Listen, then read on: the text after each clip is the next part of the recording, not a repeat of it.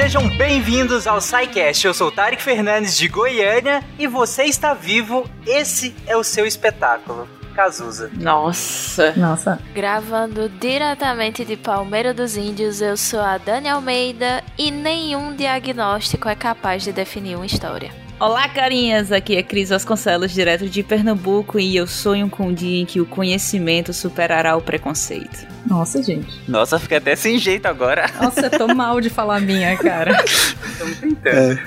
Oi, gente, aqui é Gabriel falando de Salvador, Bahia. E, nossa, eu fiquei até sem jeito com essas frases tão inspiradoras, mas só quero falar que HIV não é AIDS e AIDS não é HIV. Olá pessoal, me chamo Juliano, falando de Itajubá, Minas Gerais, e que nossas células CD4 estejam sempre atentas, prontas para o combate e nos valores de referência. Poxa, justo o Juliano roubou minha frase. Tá certo. Não, não roubou minha frase, roubou o tema. Vou ter que fazer outra agora de, de pronto, bate pronto. Oi, aqui é a Thaís de São Paulo. E o SUS é lindo, inclusive, para tratar de HIV. Oi, meu nome é Thiago Momed, aqui do Rio de Janeiro, e eu acredito que é possível erradicar a AIDS. Amém, é isso. Nossa, acho que eu nunca sorri tanto aqui com uma frase assim. Eu fiquei com. Sim, aquela coisa é, sim. É, olhou, olhar, aquele olhinho pra cima, sabe, imaginando, Foi, tipo, de... exato, Oh, bem isso, people. sabe? Foi bem isso. Você está ouvindo o SciCast, porque a ciência tem que ser divertida.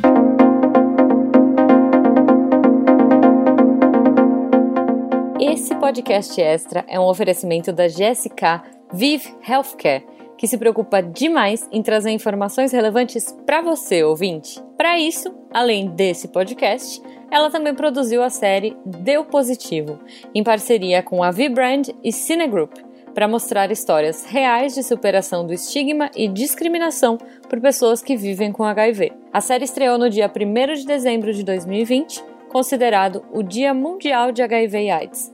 E você pode assisti-la através do link que está no post. Bora ouvir e saber mais sobre HIV?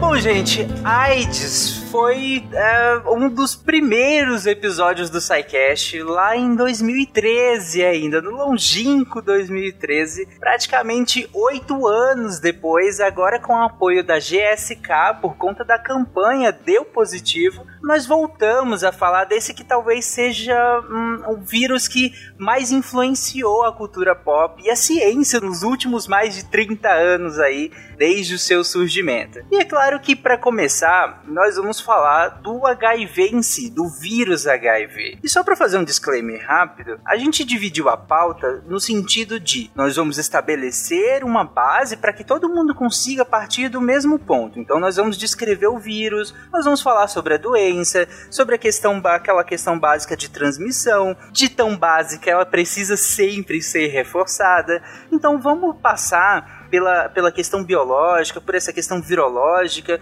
um pouquinho de, de retrospectiva histórica só para a gente se situar e a partir daí a gente entra numa contextualização de entender o que, que é o HIV, mas sobretudo o que, que é a AIDS, o que, que é o paciente com HIV. Então, só para vocês entenderem como vai ser a nossa linha de raciocínio aqui nesse episódio. E como eu disse, para começar, vamos começar pelo começo, que é de fato o HIV, o vírus HIV. Gente, o que, que é esse vírus? Como que ele é? Ele é diferente de, de todos os outros que a gente conhece? Por que, que ele é tão importante nesse sentido? Bom, o HIV, ele é um vírus que pela sigla ele é de, ele causa uma imuno- imunodeficiência humana, então HIV é Human Immunodeficiency Virus. E ele, ele é um vírus diferente porque, não que a gente não conheça vírus do jeito que ele é, mas ele é um retrovírus. O que, que é um retrovírus? É um vírus com óculos ah, não, Cris, você não fez isso. daqueles Não. bola, com a calça listrada. Você fez isso, Crislane. Você fez isso, obrigada. Desculpa, desculpa. Esse Imagina. capa do episódio. Exatamente.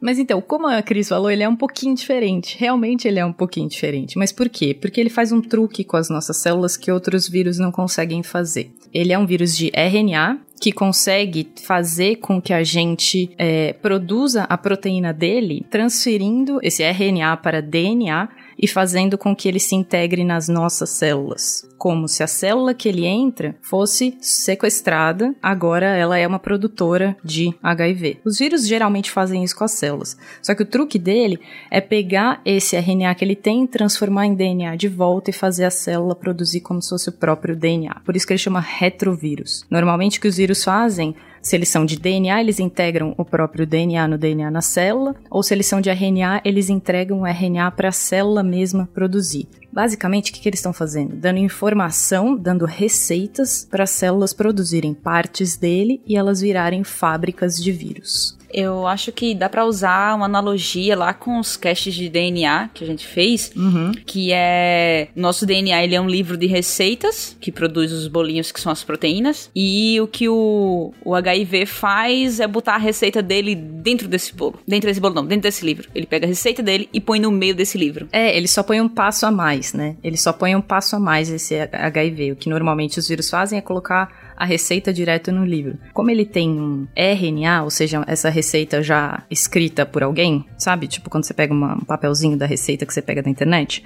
seria mais ou menos o RNA. O que, que ele faz? Ele pega essa receita que você escreveu porcamente da internet, faz ela virar uma receita decente, coloca de volta no livro e agora você sabe como fazer proteínas e tudo que o vírus precisa fazer para ele se, se replicar, para você fazer mais cópias dele. Thaís, tem uma coisa muito interessante dentro dessa, dessa história, dessa, desse aspecto que você vem comentando do, do, do retrovírus, que é o seguinte: o vírus HIV ele tem uma configuração de RNA que é muito semelhante ao RNA mensageiro. Ele tem a mesma configuração, o, o RNA dele tem a mesma configuração de um RNA mensageiro. O que, que isso significa na prática?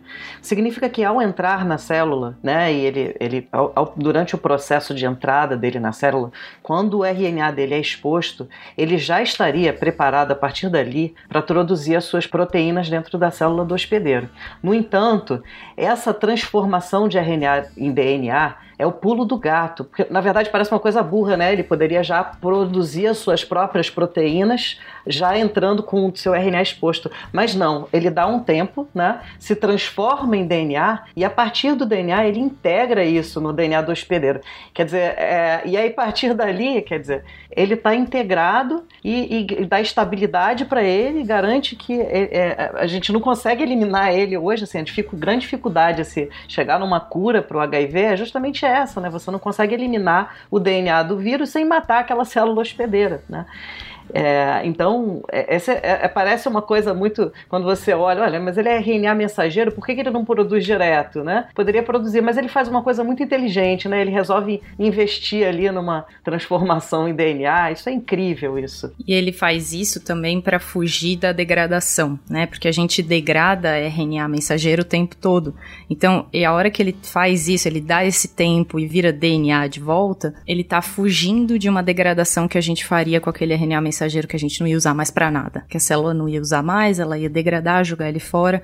Ele foge disso, se transformando em DNA de volta. Então é bem inteligente da parte dele. E uma coisa que acontece também nessa transformação para DNA de volta é que ela não é perfeita, né? Ela não é perfeita 100% das vezes, a nossa replicação de DNA ela não é perfeita 100% das vezes, nem 80% das vezes, né, Cris? Sim. É, o negócio é que nessa, nessa transformação para DNA, ele vai fazendo, ele não tem mecanismos de reparo se fizer uma, uma troca errada. Se ele fizer o DNA de um jeito errado, não tem um mecanismo de reparo para ele fazer isso. Então ele vai fazendo, ele é bem variável nesse processo. Então é difícil para o sistema imune também ver que cada hora ele tem uma capa diferente, sabe? Cada hora ele tem uma não que a configuração dele inteira mude, claro que ele continua bem parecido, mas para o sistema imune ele mudou o suficiente para mão de garfo não conseguir mais encontrar ele, entendeu?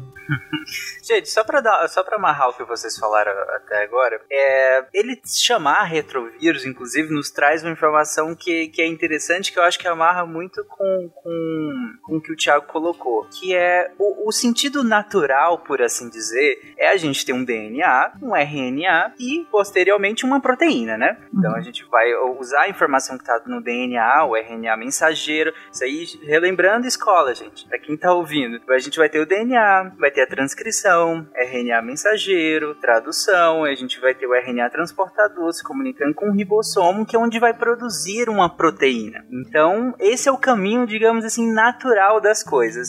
O que o, o que esses retrovírus, nesse retrovírus faz é que ele já chega, como o Thiago colocou, ele já chega com o RNA. Ele já poderia já pegar do meio, né, esse caminho andando aí. Mas não, ele dá um passo atrás. Ele volta, por isso retro, né? Ele volta e, se, e no caso, ele transforma esse, como se transformasse esse RNA no DNA. Até para poder se integrar, como a Thaís colocou, de evitar de ser degradado futuramente. Que depois que você usou aquela receita ali, é, a célula, no caso, descartaria não poderia degradá-lo. Mas nesse sentido ele se integra. E aí que tá, como o Thiago colocou, essa grande dificuldade, né? Já que ele está integrado ao genoma daquela célula, né? É isso, gente?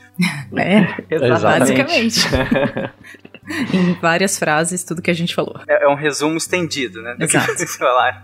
É um abstract. Bom, é, e os, esses retrovírus, a gente pode falar que eles têm tipos de retrovírus, é só o, o HIV que é um tipo de retrovírus. A gente fecha aqui e passa para a parte de transmissão, que eu acho que é bem interessante. São alguns tipos de retrovírus. O, o, o HIV é um tipo lentivírus, então esse tempinho que ele dá até ele se. É, até o RNA dele se transformar em DNA de volta é o que caracteriza ele é, ser o lentivírus, e ele, não só ele, como os outros vírus capazes de causar imunodeficiência em outras espécies também são classificados dentro dessa, desse, desse grupo de lentivírus. Mas a gente tem outros tipos, que não sei se cabe a gente ficar citando uma lista deles e tal, mas tem um nome bem engraçado, que chama espuma vírus, que não causa nenhum problema na gente e nem em outros animais, é só porque o nome é engraçado.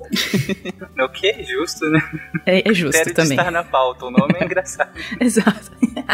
mas também tem alguns é, retrovírus que são oncogênicos, ou seja, eles são capazes de gerar câncer, de gerar células cancerígenas em algumas espécies. Então a gente tem que ficar de olho sim, não é só o HIV que consegue fazer isso, são vários outros tipos que têm esse pulo do gato também e que podem ser prejudiciais pra gente. Ok. Bom, então vamos falar de transmissão. E transmissão de HIV, eu, eu, eu tenho certeza que tem muita gente que tá ouvindo e ah, caramba, tipo, eu sei o que, que é transmitir, como se transmite, né? É, é, de fato uma informação, felizmente, dado que é uma política pública, né, muito forte no Brasil, felizmente, com o SUS é, e tudo mais, a gente sabe, né, acho que todo, todo mundo quase sabe como que se transmite o HIV, né? É, saíram, tem sempre pesquisas, né? Ultimamente eu não tenho visto, mas algum tempo atrás tinha muita pesquisa sobre a penetração dessas, dessa, dessas campanhas na sociedade e a campanha do HIV sempre foi sempre uma,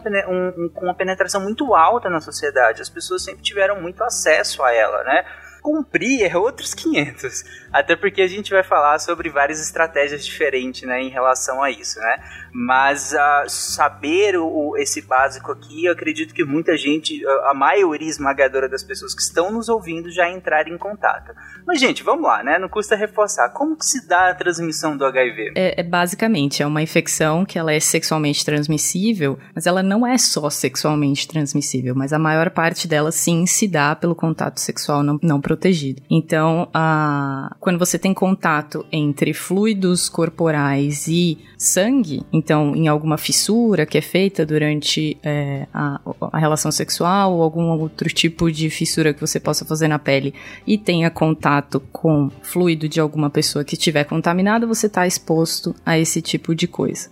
A, a, esse tipo, não só esse, na verdade, a gente, no momento educação sexual, várias a gente né? inclui várias outras coisas também. Então, quando, se você está exposto a essa infecção, isso significa que você está exposto a diversas outras infecções também que são sexualmente transmissíveis. Thaís, eu até acrescentar aqui, porque isso é muito importante na prática, no dia a dia. Porque quando eu recebo um paciente com diagnóstico de, de HIV, por exemplo, é, a gente às vezes tem a questão do o pacotinho vem junto das infecções sexualmente transmissíveis. Uhum. A gente tem um aumento aí é, expressivo do risco de transmissão do HIV quando você já tem outra infecção sexualmente transmissível subjacente. Então é muito comum, por exemplo, você faz o diagnóstico de HIV e vai testar outras coisas, você encontra sífilis, hepatite B, às vezes até mais de uma infecção sexualmente transmissível, um HPV e uma sífilis junto além do HIV, uma hepatite B, uma hepatite C junto. Então, é, é, isso, isso não é raro, tá? E, e, e, na prática a gente vê isso. Então, o pacotinho é, das ISTs, eles, eles, eles se acompanham e uma facilita a transmissão da outra, uma vez que já tenha uma, facilita aí a transmissão da outra. Tricomonas vaginalis em mulher que nem é essencialmente uma doença sexualmente transmissível, também é um protozoário que carrega o vírus HIV junto com ele. Uhum, então, uhum. e ele é flagelado, então é uma transmissão bem simples. Então, você pensando nesses, nesses pacotinhos, isso que a Thais falou é muito importante a gente pensar que essas coisas vêm, é, elas caminham juntas, né? Não, é bem interessante isso que o Tiago, Thaís e Tarek falaram, e principalmente o que Tarek falou, né, de, de, das pessoas conhecerem sobre HIV. É, e tá muito ligado com a cultura pop, né? Diversas pessoas famosas é, é, tiveram é, o diagnóstico no passado e a, a progressão da, da, da, da, sua história foi vista na televisão, foi noticiada. Então isso gera um conhecimento nas pessoas. Só que as pessoas, como o Thiago mesmo falou, acham que é só HIV, que a gente está falando só que é sexualmente transmissível é só HIV, sendo que tem aí hepatite B, hepatite C, é, sífilis e mil outras coisas que, possam, que podem ser passadas e que não, não são ligadas. Inclusive as pessoas associam muito, né, a se proteger do HIV, mas não é só isso. Tem outras coisas que estão que ligadas e que não, não tem tanto conhecimento também porque não tem tanta exposição assim na mídia é, como a gente viu no passado com HIV. Inclusive, é, as, as doenças mais importantes dentro desse pacotinho são aquelas que passam, se transmitem junto, são justamente aquelas que passam, que, que, que cursam com fases de latência clínica. O que, que é isso? São doenças que cursam com fases períodos, longos períodos sem sintoma. Elas foram até responsáveis pela mudança da terminologia. A gente chamava antes de doenças sexualmente transmissíveis, hoje a gente chama de infecções sexualmente transmissíveis. Por quê? Porque elas não manifestam, muitas delas cursam com períodos longos de latência clínica, inclusive o HIV, né, pode ficar anos aí, até décadas, quase uma, uma década ou mais aí em latência clínica, e, e, a sífilis também, né, pode ficar décadas em latência clínica, e aí você é, é, ainda ter a doença acontecendo, o processo de doença, o processo de lesão, né, o processo de, de, de, o processo de patogenia, né, de geração da doença, de lesão, de inflamação, está acontecendo ali de uma forma silenciosa, destruindo aos poucos ali aquele, aquela pessoa infectada e ela não ainda não manifesta o sintoma ali. Então, cursa, essas que cursam com latência clínica são as que mais maior chance de passar nesse pacotinho. Então, a gente vê sífilis, as hepatites B e C, né, por exemplo. Né, então, essas são aquelas que, que cursam com latência, o, o próprio HIV, né, e tal. Então, são, são as que, que mais que a gente precisa ter mais atenção quando fala desse, desse pacote. As pessoas em geral, os pacientes quando procuram, por exemplo, no, no consultório, os, os pacientes, muitos pacientes procuram porque tiveram um quadro de exposição. Eles sempre se preocupam assim, ah, eu tive uma exposição desprotegida, sexual, estou preocupado. Ah, você está preocupado com relação a quê? É, geralmente no... o primeiro nome sempre vem, ah, o HIV né? Só que tem outras coisas juntos que, juntas também, que às vezes a gente não descobre o HIV ali, mas descobre outro, outras coisas que são tratáveis, né? E, e, também merecem atenção. E além dessa transmissão horizontal que a gente citou aqui, né? Que é essa transmissão, o compartilhamento de perfluorocortantes, a transmissão sexual, tem também a vertical, que é a transmissão que acontece da mãe infectada para o bebê na hora do nascimento. Isso. É uma, uma, um comentário interessante, Cris, sobre a transmissão vertical é que é, durante o pré-natal, e aí a importância de fazer o pré-natal, se você for ver, por exemplo, as diretrizes da FEBRASGO, que é a Federação, a Federação Brasileira de Ginecologia e Obstetrícia, tá no pacotinho de exames do primeiro trimestre lá, sorologias, dentre elas o HIV. Aí você fala, poxa, mas se transmite verticalmente, né? Porque eu vou testar. Primeiro que a testagem é uma estratégia importante, é essencial no controle e identificação de casos, né? É, não só gestante, é, a gente vai falar isso mais na frente, mas porque existe controle e dá para ter uma, uma, uma, gravidez, uma gestação saudável e, e tem uma grande chance, se feito tudo direitinho, do, de não ter a transmissão vertical. O maior risco de transmissão é durante o parto, né? Quando você tem contato, a exposição, o rompimento da bolsa, exposição de sangue, fluido vaginal mas é, com um acompanhamento certinho e feito é, todo o, o, diagnóstico e protocolo bem feito, essa chance é bastante minimizada. Então é importante ter essa, essa consciência de fazer o acompanhamento pré-natal e de fazer sorologias, principalmente o HIV.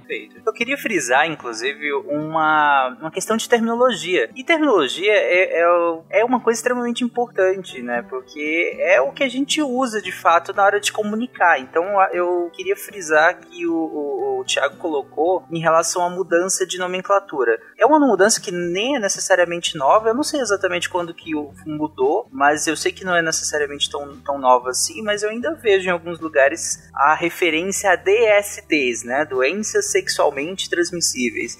É, enquanto o, o, que a gente fala hoje em dia é ISTs, né? ou seja, infecções sexualmente transmissíveis. E aí o Thiago explicou bem por que dessa mudança, por conta dessas fases de latências em que a gente tem uh, entre elas e que não necessariamente a gente pode colocar como doente no sentido de que não há nenhuma manifestação, né? não há nenhuma sintomatologia naquele ponto. Então a pessoa está infectada, né? mas não necessariamente manifesta ainda por conta dessa fase de latência que a gente pode até explicar um pouquinho mais para frente é, melhor essa questão. Mas ok, eu acho que essa questão da transmissão vocês é, delinearam bem aí, colocaram até a questão do, do, do pré-natal, o Gabriel colocou agora, que é muito importante fazer essa testagem, dentre várias outras, né? है mas eu acho que a gente conseguiu esquadrinhar legal. Bom, gente, eu queria passar até um pouco rapidamente na questão do, do histórico do, do HIV e da AIDS, né? Vamos passar bem rápido por essa questão, porque eu acho que é legal da gente situar, né, da gente localizar essa doença e esse vírus no, em como que a gente lidou com ele ao longo desses últimos trinta e tantos anos, né, o como ele foi, é, como ele foi estudado, inclusive, né, o quanto ele mudou a nossa percepção sobre várias coisas, influenciou a sociedade de sobremaneira durante esse tempo todo, né. A AIDS, né, não tô falando aqui do HIV, tô falando já da, da, da, da doença em si, da infecção em si, ela foi observada clinicamente a primeira vez em 1981 nos Estados Unidos. Foi quando saíram os primeiros artigos, quando saíram os primeiros casos. Ainda não se tinha o um nome, não, não se tinha atribuído um nome. Era uma infecção que estava acontecendo, que estava deixando os pacientes imunodeprimidos e não se sabia o que era. E inicialmente, acho que primeiro, os primeiros grupos que foram identificados eram basicamente de eram inicialmente de homossexuais e isso gerou um preconceito posterior muito grande. Em junho, inclusive, agora faz é, 40 anos do primeiro caso diagnosticado de AIDS. Interessante isso que, que a Cris falou, né? Que a, a AIDS ela foi, ela foi observada como. Ela foi percebido que tinha alguma, alguma doença nova aparecendo pelo surgimento de outras doenças oportunistas que eram muito atípicas, entendeu? E estavam surgindo de maneira localizada. E a importância da epidemiologia, né? De conseguir rastrear essas coisas e identificar. E, de fato, os primeiros casos foram em homossexuais, e isso gerou um preconceito que até hoje é vigente na sociedade. muitas pessoas ainda fazem essa associação é, de, de a pessoa ser homossexual e, e ter AIDS e isso não, é, isso não é uma verdade em si. A gente sabe que os, fatores de risco são outros, eles têm a ver com o tipo de relação, de relação desprotegida. Só que como esse, o, o surgimento e como o início da doença foi por conta. Eh, surgiu nesse primeiro grupo, até hoje se tem. Mas é muito importante deixar isso claro, é, inclusive desmistificar, entendeu? Porque a AIDS não é uma doença de gay, não é uma doença específica de gay, de hétero. É uma condição que é causada pelo HIV e que todos estão suscetíveis, principalmente com, é, com a depender do comportamento de risco que a pessoa tenha, né? É, bem isso. Principalmente é importante salientar isso, principalmente com relação ao estigma e discriminação, porque quanto mais informações tiver sobre como é feita a transmissão do HIV, mais importante as pessoas vão começar a desmistificar isso. Bom, aí a gente sabe que a maior parte do, dos casos, né, pelo menos nessa fase, acontece ali por volta da metade da década de 90, né? E, e inclusive o Brasil, ele tem um papel muito importante. O início é década de 80, Tarek. É. É década de 80. Ah, não, mas eu digo a maior parte dos casos, né? A maior parte dos casos acontece ali na metade da década de 90, né? É, mas tem uma coisa bem interessante um pouco antes disso, já te atrapalhando aqui, sim. Desculpa. É que, por exemplo, só em, no, só em 82 surgiu o nome, ah, o CDC nomeou AIDS como uma infecção que estava acontecendo. E aí, como tinha sido esse boom inicial, os primeiros casos tinham sido identificados em homossexuais, se criou o que a gente chamou de grupo de risco, né? O que foi nomeado de grupo de risco. E o problema é que esse grupo de risco ele foi bem restrito, como se só se transmitisse desse, dessa forma. Ele foi basicamente definido lá em 83, lá, na verdade em 82 82 como sendo homens homossexuais e usuários de drogas. O grupo de risco era homens homossexuais e usuários de drogas. Só que em 83 já se tinha o início da epidemia de HIV e bem distribuída na população heterossexual, tanto de países desenvolvidos como em países, em países em desenvolvimento. E aí, só complementando a fala da, da Cris, que hoje em dia a gente não usa mais a terminologia grupo de risco justamente por entender que é, não é que as outras populações, não é que existam é, populações que estejam livres de risco, né? Porque quando a gente fala em grupo de risco, vem muito a ideia de que algumas populações estariam em risco e outras não estariam. E não é bem assim que a coisa funciona, né? Porque para você estar é, vulnerável a uma infecção sexualmente transmissível, basta que você faça sexo, né? Então, em alguns casos nem assim, né? No caso, é, como existem os casos de transmissão vertical. Então, em alguns momentos não vai ser necessário nem que, que haja a prática sexual. Então, hoje em dia, a denominação que se usa é de populações-chave, por entender que algumas características dessa população, e aí a maioria delas está ligada ao estigma, vai fazer com que elas estejam mais vulneráveis a alguns quadros. E quando a gente fala de, de ISTs de modo geral, né, a gente vai ter uma vulnerabilidade maior da população LGBTQIA justamente por ser uma população que tem maior dificuldade de adentrar o serviço de saúde, né? Pela questão do estigma por si só. Então, quando a gente conversa sobre populações-chave, a gente está falando sobre a dificuldade dessas pessoas de acessar o sistema de saúde, a dificuldade de encontrar profissionais que deem conta das suas demandas específicas, né? E aí por isso elas se tornam populações-chave, mas não necessariamente são grupos de risco. Só fazendo esse parêntese bem grande aqui. não, foi é bem isso aí, Dani. E uma das coisas eu parei um pouco para ler uns artigos da década de 90 e o iníciozinho dos anos 2000 que visavam um pouco do, da psicologia por trás disso, que é, fizeram revisão, fizeram revisões da quanto ao perfil psicológico que estava envolvendo essa a, a AIDS e o HIV de, de um modo geral. E uma das coisas que eu achei bem interessante é que alguns artigos traziam que o estereótipo que se tem hoje está muito ligado a todo o preconceito que foi. O estereótipo que se tem hoje para os homossexuais está muito ligado ao preconceito que se foi construído baseado no HIV. E um deles, que, que eles ressaltaram, é, por, por exemplo, o distanciamento do homossexual da família. E isso pode ter sido resultado de não haver estudos que tratavam família de homossexuais naquela época. Não se tinha, não se tinha nada conversando sobre a família, no entanto, a família é muito importante e é uma das afetadas quando alguém tem HIV. Então, não, a ausência de estudos quanto a isso pode ter criado o estereótipo que se tem hoje sobre a. que se, se tinha ao longo do tempo aí hoje sobre as pessoas homossexuais.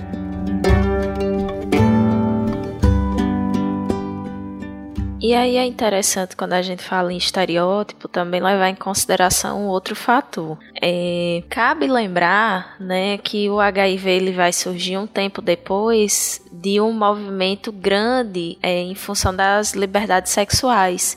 Então, muitas das percepções que se tem construídas e que permanecem vigentes, né, das percepções preconceituosas que permanecem até hoje, tem relação com isso, né, de encarar as infecções sexualmente transmissíveis e aí nesse ponto principalmente o HIV como uma punição em decorrência dessa libertinagem, digamos assim, né? Então muitas pessoas vão ter um ponto de vista moral sobre isso. E aí basta pensar de que é, as populações-chave inicialmente identificadas eram populações que já estavam à margem, né? Eram populações que já eram vulnerabilizadas, seja por serem usuários de substância, é, seja por serem é, homossexuais, seja também no caso de pessoas que precisavam fazer é, transfusão de sangue, né? Que logo no começo é, se teve uma questão séria com relação à transfusão, que hoje em dia já não se tem mais, mas tinha isso também. Então,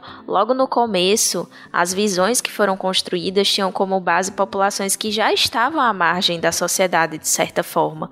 Então, isso ajuda muito a construir uma percepção errônea que contribui muito para o estigma ainda hoje de que a pessoa que, que se infecta, que ela seria é, sei lá, é, menos cuidadosa, ou que seria uma pessoa libertina, quando não é verdade, né? Quando a gente é, pode pensar que o sexo é algo absolutamente normal né? A prática sexual é algo absolutamente normal dentro do, da, da rotina de uma pessoa adulta e que estão todos suscetíveis a isso, né? E aí existem formas de você diminuir o risco, mas que tá todo mundo suscetível a, a a, a ter uma IST, né? Então a informação ela acaba sendo o principal veículo tanto no sentido de prevenção, mas também no sentido de combate ao, ao estigma e ao preconceito. Dani, é, esse ponto que você coloca ele é, ele é muito interessante porque se você for ver, se você for analisar friamente o que, que é grupo de risco, né? Quem é que está sob o risco? Quem é que está exposto,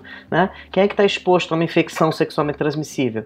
Aquelas pessoas que têm vida sexual ativa, que fazem sexo com outras pessoas. Quer dizer, em resumo, são pessoas que, adultos com vida sexual ativa, quer dizer, que têm qualidade que são normais, que têm vida sexual ativa, que é o esperado, né? que seja uma, uma, uma questão, uma situação normal para um adulto, né? ter vida sexual ativa, ter sua sexualidade, fazer sexo com outras pessoas.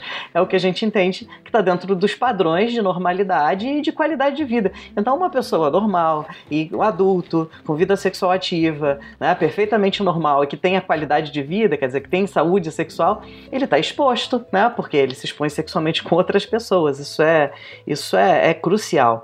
E, e, hoje essa questão do e, e, essa questão da população, dessas populações chaves, né? Esse ponto que, que vocês colocaram em relação a, a, a era, era pessoas, grupos que já estavam marginalizados na sociedade. E isso é importante. Isso mudou a nossa visão hoje, inclusive na questão do combate é, é, à, à epidemia de HIV, na questão do, do controle do HIV. E eu falo no início, né, que eu acredito que seja possível erradicar isso com as ferramentas que a gente tem hoje. É, eu, eu acredito mesmo, porque a gente tem uma série de ferramentas e um olhar diferente. A gente hoje, a gente enxerga o controle do HIV não só nas intervenções biomédicas, ah, o uso do preservativo, ah, o uso de série de medidas biomédicas individuais. E é, a gente também trabalha ah, no, no, no comportamental, mas a gente trabalha também dentro do estrutural. A gente tem hoje uma a prevenção do HIV, ela é, ela é trabalhada em cima de uma mandala, né, cujo centro você tem o quê? As populações chaves ou populações, um termo que eu ainda eu particularmente gosto mais dele, populações é, é, socialmente mais vulneráveis, populações vulneráveis, mais vulneráveis, porque elas estão mais vulneráveis porque elas estão ainda marginalizadas, elas sofrem mais de estigma e por sofrer mais de estigma, o acesso delas, quer dizer, é, é pior ao sistema de saúde. O estigma, ele aumenta, ele, ele, ele aumenta mais de quatro vezes a probabilidade de acesso insuficiente ao sistema de saúde. Ele é uma barreira para testagem, é uma barreira para o tratamento e a barreira para o acesso também ao sistema de saúde. Então, se a gente não tiver esse olhar né, da questão estrutural também, que, que essas, as políticas de saúde, né, as o estigma da sociedade, o estigma interno, externo, se a gente não olhar para essas questões todas, né, dos tabus da sociedade, a cultura e etc., a gente é, vai manter essa população vulnerável ali, né, é, é, é não, não, vai, não vai conseguir dar o acesso à, à, à população mais vulnerável para a prevenção e para o tratamento é, e etc. Então, esse ponto, é, essa, essa questão da, da, da, do estigma é, é, muito interessante, é um é um, é um ponto, assim, hoje muito importante. Se a gente quer combater hoje o HIV, a gente tem que olhar para essa questão estrutural, a questão do estigma, das políticas de saúde, dos marcos é, legais e etc. Só para reforçar e concatenar aqui o que Tiago e Thaís falaram, é só você pensar que nas primeiras décadas do, do HIV e da AIDS, o principal desafio enfrentado era como ia tratar esse paciente. Se seria possível tratar esse paciente, se esse paciente conseguiria viver além da meia-idade. E aí a gente teve toda uma evolução é, médica, toda uma, uma evolução farmacológica, e a gente conseguiu, e hoje os pacientes, hoje a doença se transformou, de a infecção se transformou em algo completamente gerenciável, uma condição crônica gerenciável, e o principal desafio enfrentado hoje, um dos principais desafios, desafios enfrentados hoje é a estigma, é a discriminação, como o Tiago falou. Então a gente conseguiu vencer toda a barreira biomédica e não conseguimos ainda superar essa barreira social. É interessante, gente, e aí só amarrar vocês comentaram pra gente dar segmento, é interessante que a prevalência, de modo geral, na população, e aí vocês me corrijam aí se vocês estiver errado, mas a prevalência, de modo geral, fica em torno ali de 0,4% na, na, na população como um todo. E aí, quando nós vamos para grupos chaves, né, é, essa prevalência começa a aumentar. E aumenta muito. Aumenta, chega a aumentar até 30%, dependendo de que grupo que a gente está falando. Isso demonstra que é sim importante a gente estratificar esses grupos na hora da gente olhar, na hora da gente cuidar, na hora da gente estabelecer políticas públicas. Porém, e aqui eu friso que o Thiago colocou muito bem, o que a Cris e a Thaís também colocaram muito bem, e a Dani também trouxe muito bem, é que qualquer pessoa, independente da sua orientação sexual e, e, e ou da sua identidade de gênero, que tenha relações sexuais sem proteção, se expõe potencialmente a uma infecção pelo HIV ou outros ISTs, como a gente comentou lá no, no, no início do episódio. Então, qualquer uma dessas pessoas. E essas populações chaves que a gente colocou, elas estão em vulnerabilidade muito mais pelo que a Dani comentou, muito mais pela pouca assistência que elas acabam tendo, né, assistência especializada em saúde, pela dificuldade de acesso que elas têm a essa saúde é, e dificuldade de acesso muitas vezes até de acolhimento, não só de saúde, mas da própria sociedade de quem está em volta. Então essas populações elas acabam tendo essas vulnerabilidades por essas questões de saúde, de acesso, de acolhimento, muito mais do que pelas suas práticas sexuais. Afinal, as práticas sexuais que a gente, que a gente atribui-se, atribuía-se a, a, digamos, algum um fator de risco, elas estão muito bem diluídas por, por todos os grupos sociais de adultos que nós temos hoje. É, então, não se sustenta na hora que a gente olha para as práticas, no sentido de estratificar grupos e pessoas. Se sustenta na hora que a gente olha para o contexto. O contexto dessas pessoas, de assistência, de dificuldade de acesso, de acolhimento, aí sim, aí se sustenta. Então, qualquer pessoa, porém, a gente estratifica na hora de pensar políticas e direcionar nossos recursos. É, Tarek, só fazendo um complemento. É, existem práticas que elas tornam um pouco mais complicado você fazer a prevenção de ISTs no geral, né? E aí a gente esbarra mais uma vez na questão da falta de profissionais de saúde qualificados para atender às demandas sexuais de uma população diversa. Né? A gente, de modo geral, a gente profissional da saúde se forma sabendo atender um público muito específico. Né? A gente não está preparado profissionalmente para é, abranger toda a diversidade sexual que existe na nossa população. Então, é, essa questão do acolhimento, e, gente, quando a gente fala de acolhimento, a gente não tá falando de um bicho de sete cabeças ou do, do médico ou enfermeiro é, simplesmente bater um papo e saber como você tá.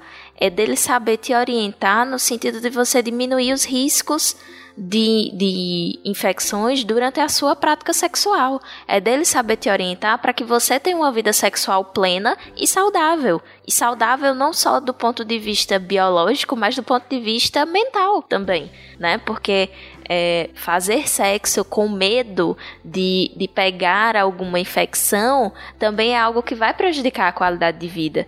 Então, é, quando a gente fala sobre é, a falta de acolhimento, a gente está falando principalmente de, de uma gama de profissionais de saúde que não está preparado para lidar com essas demandas.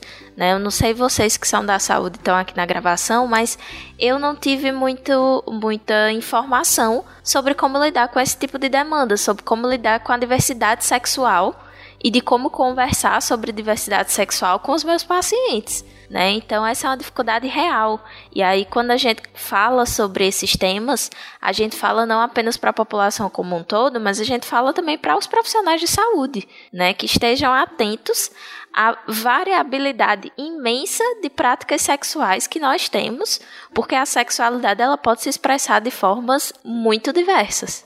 Perfeito, Dani. Bom, gente, a, a gente passou aqui por, por, um histórico e acabou dando um passo à frente na questão do, do, dos grupos, até de, de uma certa nível de prevenção, que a gente vai descrever melhor um pouco mais pra frente. O Thiago citou a questão da mandala, eu queria descrever essa questão bem melhor, é, pra gente, vou dar oportunidade para que ele descreva bem essa questão, mas antes disso, eu queria para uma coisa um pouco mais fundamental, e aí voltando um pouquinho pro lado biológico da coisa, que é, a gente fala que a AIDS é uma doença é, que, que vai atacar o que, que vai que é a manifestação da queda do seu sistema imunológico, popularmente falando, né? Que o HIV vai atacar o seu sistema imunológico. Mas como de fato que isso acontece? O que, que é essa entidade que a gente chama de sistema imunológico que vai ser atacada aqui pelo HIV? a entidade. Obrigada, Tarek, por trazer isso e falar que o sistema imune é uma entidade. Eu, eu fico feliz quando eu ouço isso. Obrigada. o sistema imune é a chave para a infecção se instalar, porque o HIV ele consegue entrar nas células do sistema imune que tem uma proteína específica, que é o que a gente chama de CD4. Então, algumas células, não só os linfócitos T que têm essa molécula, eles estão sujeitos a serem infectados pelo HIV. Então, ele usa, na verdade, duas proteínas para entrar, tanto o CD4, e a gente encontra mais células CD4 que tem essa molécula CD4 infectadas com o vírus, e ele usa uma outra proteína que foi bem importante em um caso é, de transplante de medula, que a gente viu faz um tempinho, inclusive já foi, já foi tema de spin, meu e da Cris, que é a molécula CCR5. Enfim, são duas moléculas que fazem parte de células do sistema imune. O CD4, ele está em linfócitos T, auxiliadores que comandam a resposta imune, ou seja, são células que mandam em outras células do sistema imune, produzem citocinas para ativar outras células do sistema imune. Elas são o que a gente chama de regente da resposta imune. Então, uma vez que a resposta imune chega nessas células, ela é meio que comandada por elas dali para frente. Só que outras células também têm esse CD4, que são macrófagos, que são células dendríticas, algumas podem ter, é, algumas células da microglia, que são células que ficam de apoio no cérebro. Só que é nesse, nesses casos, como o vírus acaba entrando em células de defesa, logo no início da infecção, logo do, quando o vírus entra no seu organismo, ele acaba indo em alguns órgãos, que são os órgãos linfóides, que é como se fosse a casa dessas células. Então é como se o vírus, ao entrar nesses órgãos, é como se ele ficasse né, na casa da, da sogra. Ele tem de tudo e ele consegue infectar várias, so várias, várias sogras várias células e ele fica por vários, pode ficar inclusive por vários anos nesse período, até que o sistema imune não consiga dar conta de controlar essa célula, é, o vírus, acarretando num, posteriormente acarretando se, sem nenhum tratamento é, na, na AIDS, né, que seria na síndrome de imunodeficiência adquirida. O, o, curioso é que quando ele, ele invade essas células, né, e, e uma coisa que eu sempre achei curiosa é que é, essas células, é, essas células CD4 4 que a gente fala dos linfócitos, né, que a gente chama de linfócitos T auxiliares, mas eu nunca entendi por que esse nome é auxiliar, quando na verdade ele é o, o regente da resposta Exato. imune, como a Thais falou. Exatamente. Exato. Então, quando o, o, vírus invade essa célula e entra ali, né, dentro da mensagem do, do DNA que ele integrou ali, né, as proteínas que ele vai produzir, não são só proteínas que vão fabricar, que são estruturais, ou seja, que vão fazer parte do esqueleto dos nossos novos vírus. Elas também têm proteínas proteínas ali que começam a regular negativamente, regular, controlar essa célula que está infectada. E ele basicamente ele escraviza esse linfócito. Uhum. Então, quando esse linfócito ele é recrutado lá pelo sistema imune, para ele ser ativado, ele precisa ter sido recrutado, né? Para o vírus começar a usar esse maquinário, esse linfócito precisa ser, ter sido recrutado ali para uma resposta inflamatória qualquer. Né? Ele, ele começa a fazer com que essa célula produza vírus em detrimento das citocinas, aquelas mensageiros químicos que essas células produzem para fazer com que o, o, sistema imune, o processo inflamatório funcione de uma forma coesa, funcione de uma forma equilibrada né, e não, não produza dano para o paciente. Então, só, só, o fato, enquanto esse processo, né, antes da, da AIDS aparecer com aqueles sintomas clínicos, né, é, é, das doenças que a gente chama de doenças oportunistas e etc., existe um processo ali silencioso que acontece, que inflamatório, basicamente, né, do próprio CD4 fazendo um dano, o próprio vírus, desculpem, fazendo um dano funcional para esses linfócitos T auxiliares, né, para esses linfócitos, esses glóbulos brancos, e, e, fazendo com que, então, esse paciente tenha uma, uma ele tenha uma qualidade de vida pior, mais inflamação, possa ter mais comorbidades, e tem até estudos mostrando mortalidade maior, que esse paciente tem mais chance de morrer do que um paciente que está com vírus controlado, por exemplo, mesmo sem ter sintoma. Então,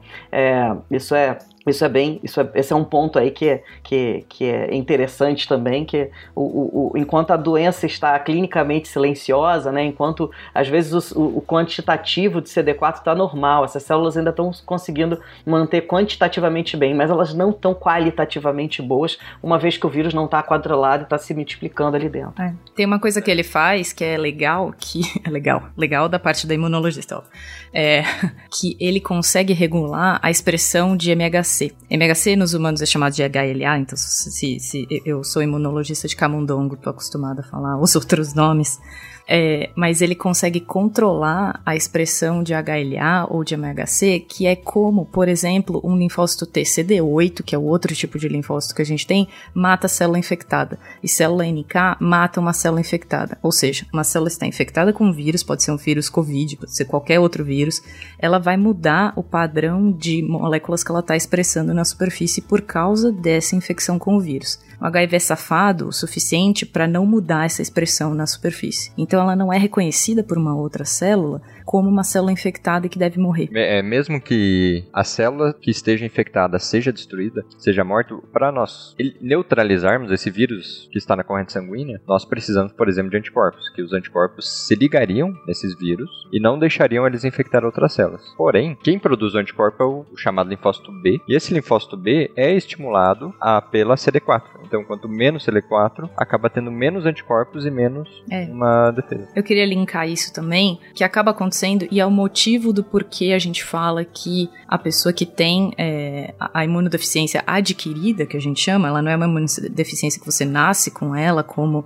se fosse um, uma mutação genética que faz você não ter, por exemplo, uma citocina, como se fosse interferon gama, que vai produzir uma, uma inflamação, você adquire essa é, imunodeficiência por causa desse vírus. E por que, que ela é chamada uma imunodeficiência? Porque ao você infectar o linfócito T auxiliador, nesse caso, regente, você tira a resposta imune a diversas outras coisas ao mesmo tempo. Porque o linfócito T consegue, à distância, controlar a resposta imune a vermes, a patógeno, patógenos de todos os tipos, vírus, bactéria, protozoário, o que você quiser, o linfócito T consegue lutar. Agora, quando o linfócito T que está mandando nas outras células está infectado, tem a sua produção de proteínas, citocinas e tudo que ele faz alterada por um vírus, você vê tudo dali para baixo sendo alterado também. Então, não só a produção de anticorpos, mas as células específicas para várias outras coisas, é meio que é um exército que não sabe o que fazer, sem comandante. Sem o um regente, né? Sem o regente.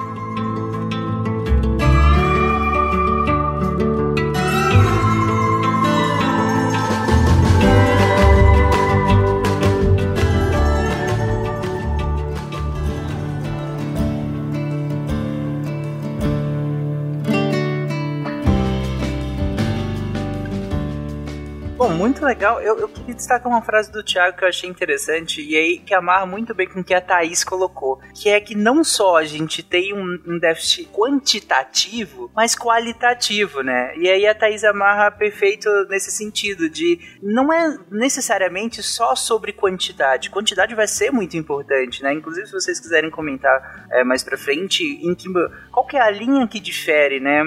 Eu estar infectado de eu manifestar a AIDS, né? E aí é um, uma linha que a gente é uma linha quantitativa que a gente utiliza muito muito bem definida, mas não só isso, é, é, há um déficit qualitativo muito importante. Afinal, você perdeu quem de fato regia esse sistema imunológico, né? E além disso, ele ainda pode, por estar fazendo de maneira não satisfatória, não, não saudável o trabalho que deveria estar sendo feito de maneira correta, ele ainda incorre em outros tantos problemas que você pode ter. O Thiago até comentou, pode, tem estudos demonstrando até aumento de mortalidade geral né, né, nesse tipo, nesses pacientes que não necessariamente estão né, né nessa, é, nessa fase quantitativa tão baixa assim, mas que já começam a demonstrar um efeito deletério da infecção pelo vírus HIV. Então isso é muito, muito interessante. E aí eu retomo a pergunta que eu acabei de fazer, gente. Em que momento que, que a gente faz essa separação de do infectado, a pessoa que está infectada pelo HIV,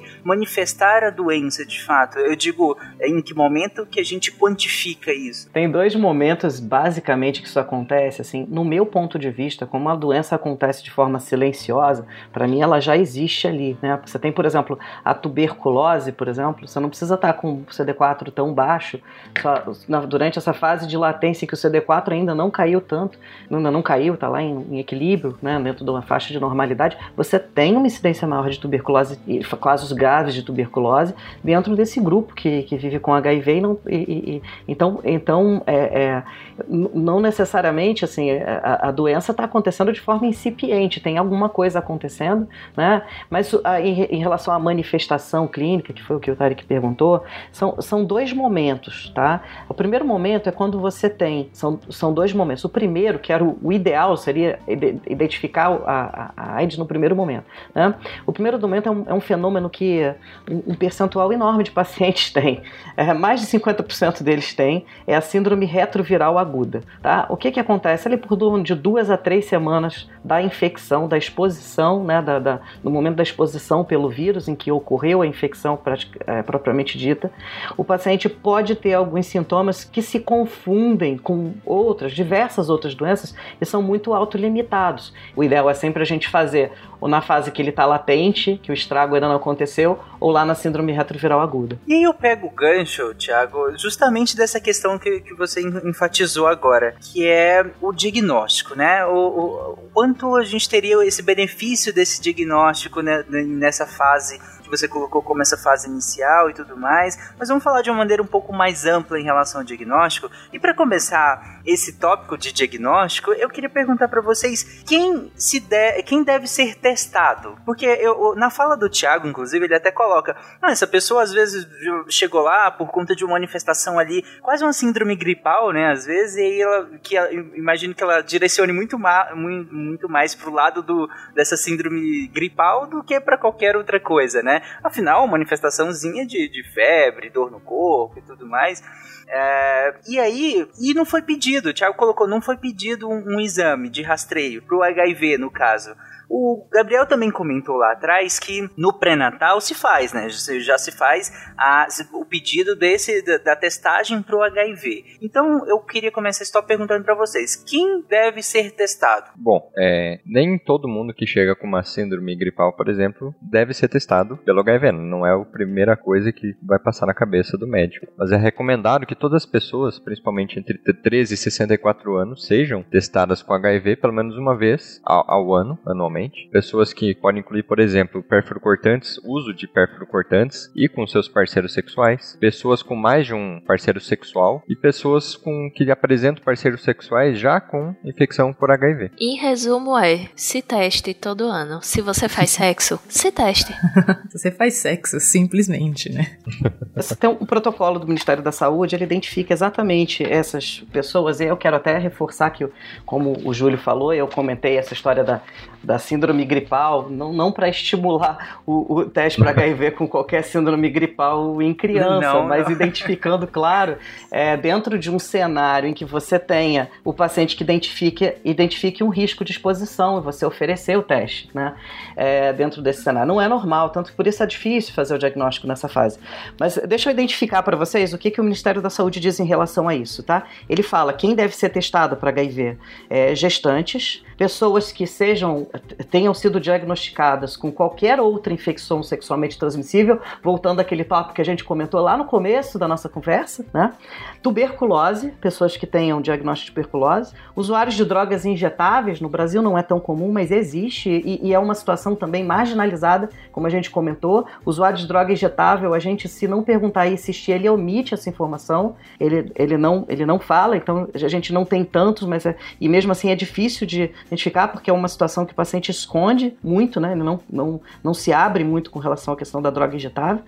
Paciente que tenha sintomas característicos ou que tenham, é, dentro de um, de um, contexto epidemiológico que, que seja, é, junto com esses sintomas, sugira a, a, a, exposição. A exposição sexual a múltiplas pessoas e desprotegida, né? E esse último eu acho legal. Pessoas que têm vontade de se testar. Então, se o paciente fala assim, olha, a gente não, não, não deve julgar, né? Olha, você orienta o paciente, olha, se essa exposição que você teve é uma exposição, esse, esse tipo de exposição que você teve uma exposição de baixo risco, mas você, é, se você identifica, é, se você identifica aí, né, tem desejo de testar, identifica para você que a sua exposição foi um risco, que está é, tá dentro da avaliação é, do, do, próprio paciente. A gente tem que oferecer o teste para ele. Se ele quer ser testado, a gente tem que oferecer esse teste para ele. Não pode é, criar barreiras pra, em relação à testagem. Né? Então, se o paciente quer ser testado, a gente nunca desestimula esse teste, independente da vida medida uh, do, do, tipo de quantidade de exposição que ele tem e do tipos, dos tipos de exposição que ele tem. Não, uma coisa interessante dos testes, né? Porque talvez o ouvinte esteja pensando assim, poxa, mas eu, eu quero me testar, mas eu tenho vergonha de me expor, é, vou ter que ir no laboratório, vai demorar, podem descobrir que eu quero testar, enfim.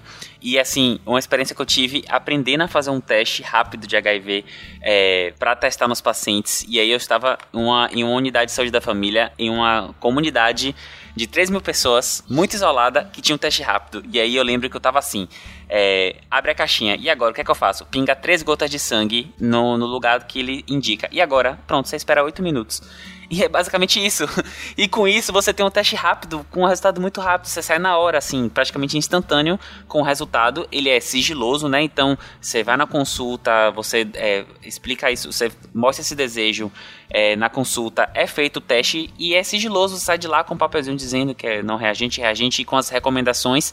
E é muito rápido, então assim, não é esse processo tanto demorado, né, de que a gente pensa de, meu Deus, a vergonha que vou passar. Não, é uma coisa super simples e rotineira que faz, inclusive na atenção, na atenção primária. E detalhe, né, não só pro HIV, existe não teste só... rápido para outras ISTs pra hepatite também. B, uhum, isso, então você pode Dani. chegar lá no postinho, geralmente vai ter teste lá. E assim, gente, às vezes tem até teste sobrando, né? Então eles Vem vão ficar bem felizes se você quiser fazer é. o teste. Não se preocupa, não. Você não vai ser dissuadido.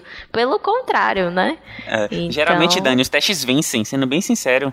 Então, a galera faz campanha pra, pra, pra, pra fazer o teste, porque eles vencem, porque o pessoal. Sim, vez ou outra tem, tem mutirão, né, das secretarias uhum. de saúde de, de testar as pessoas. Então, vez ou outra acontecem Isso. ações de, de testes, principalmente em dezembro, né? Que a gente tem o dezembro vermelho, que é o, o mês de prevenção às ISTs.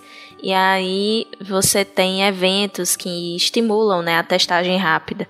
Então, assim, gente, não dói, é rápido, né, é prático e é um cuidado que você tem com a sua saúde com a sua saúde física, com a sua saúde sexual, com a sua saúde mental e com a saúde das pessoas com quem você se relaciona sexualmente também, né? É, eu queria destacar do, do, que vocês comentaram, eu achei que é um, uma coisa muito interessante sobre aquele último ponto que o Thiago destacou em relação às recomendações é, do Ministério da Saúde ou do OMS? É, o Ministério da Saúde, é aqui é local. É, isso, do, do, aquele último ponto das recomendações do Ministério da Saúde, que é sobre querer testar. E aí, o, o interessante da, da, testagem universal e que, e, e que essa oferta venha do profissional de saúde que está ali do outro lado é, o interessante que venha dele é que quem está recebendo isso, quem está recebendo essa oferta, eu acredito que facilita muito a comunicação, porque vai reduzir esse estigma, digamos que é, essa é barreira inicial, né? É, é para atingir, para que a pessoa se, se manifeste no sentido de querer fazer o teste.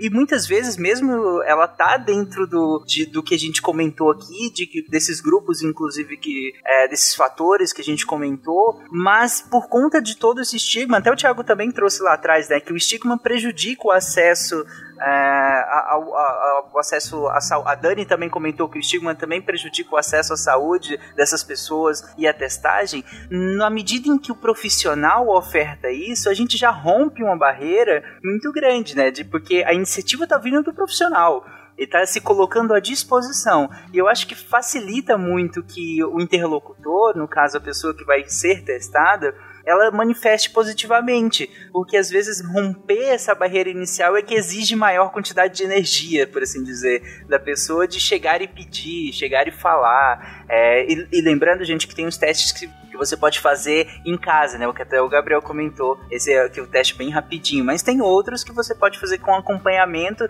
que é bem interessante, porque você não só vai ter o resultado, como ali vai começar a sua educação em saúde. Porque mesmo que ele dê negativo, ainda assim você vai ser educado nesse sentido, porque você vai receber auxílio do, dos profissionais que estão ali. Se você, é, é, mesmo que tenha dado negativo, você já começa a receber essa educação em saúde. Fazendo fora dali, você não vai ter essa parte, mas também é muito importante. Mas só dando que tem uma, uma gama muito importante, né? É uma gama grande sobre as possibilidades de você fazer essa testagem e que é interessante que o profissional oferte essa testagem nessa, nesse, nesse anseio de uma testagem universal por romper essa barreira inicial e acabar facilitando a comunicação entre o profissional e quem vai ser testado, né? Ô, gente, e assim, só um lembrete. A testagem não substitui o uso do preservativo, certo? São duas estratégias que devem caminhar de mãos dadas, né? É o uso do preservativo nas relações sexuais e a testagem regular, né? Porque a gente sabe que é, existem riscos né? E existem práticas sexuais que podem é, favorecer um maior contato, é, um contato mais fácil com algum tipo de infecção. Então, uma coisa não exclui a outra, né? É se testar e usar preservativo.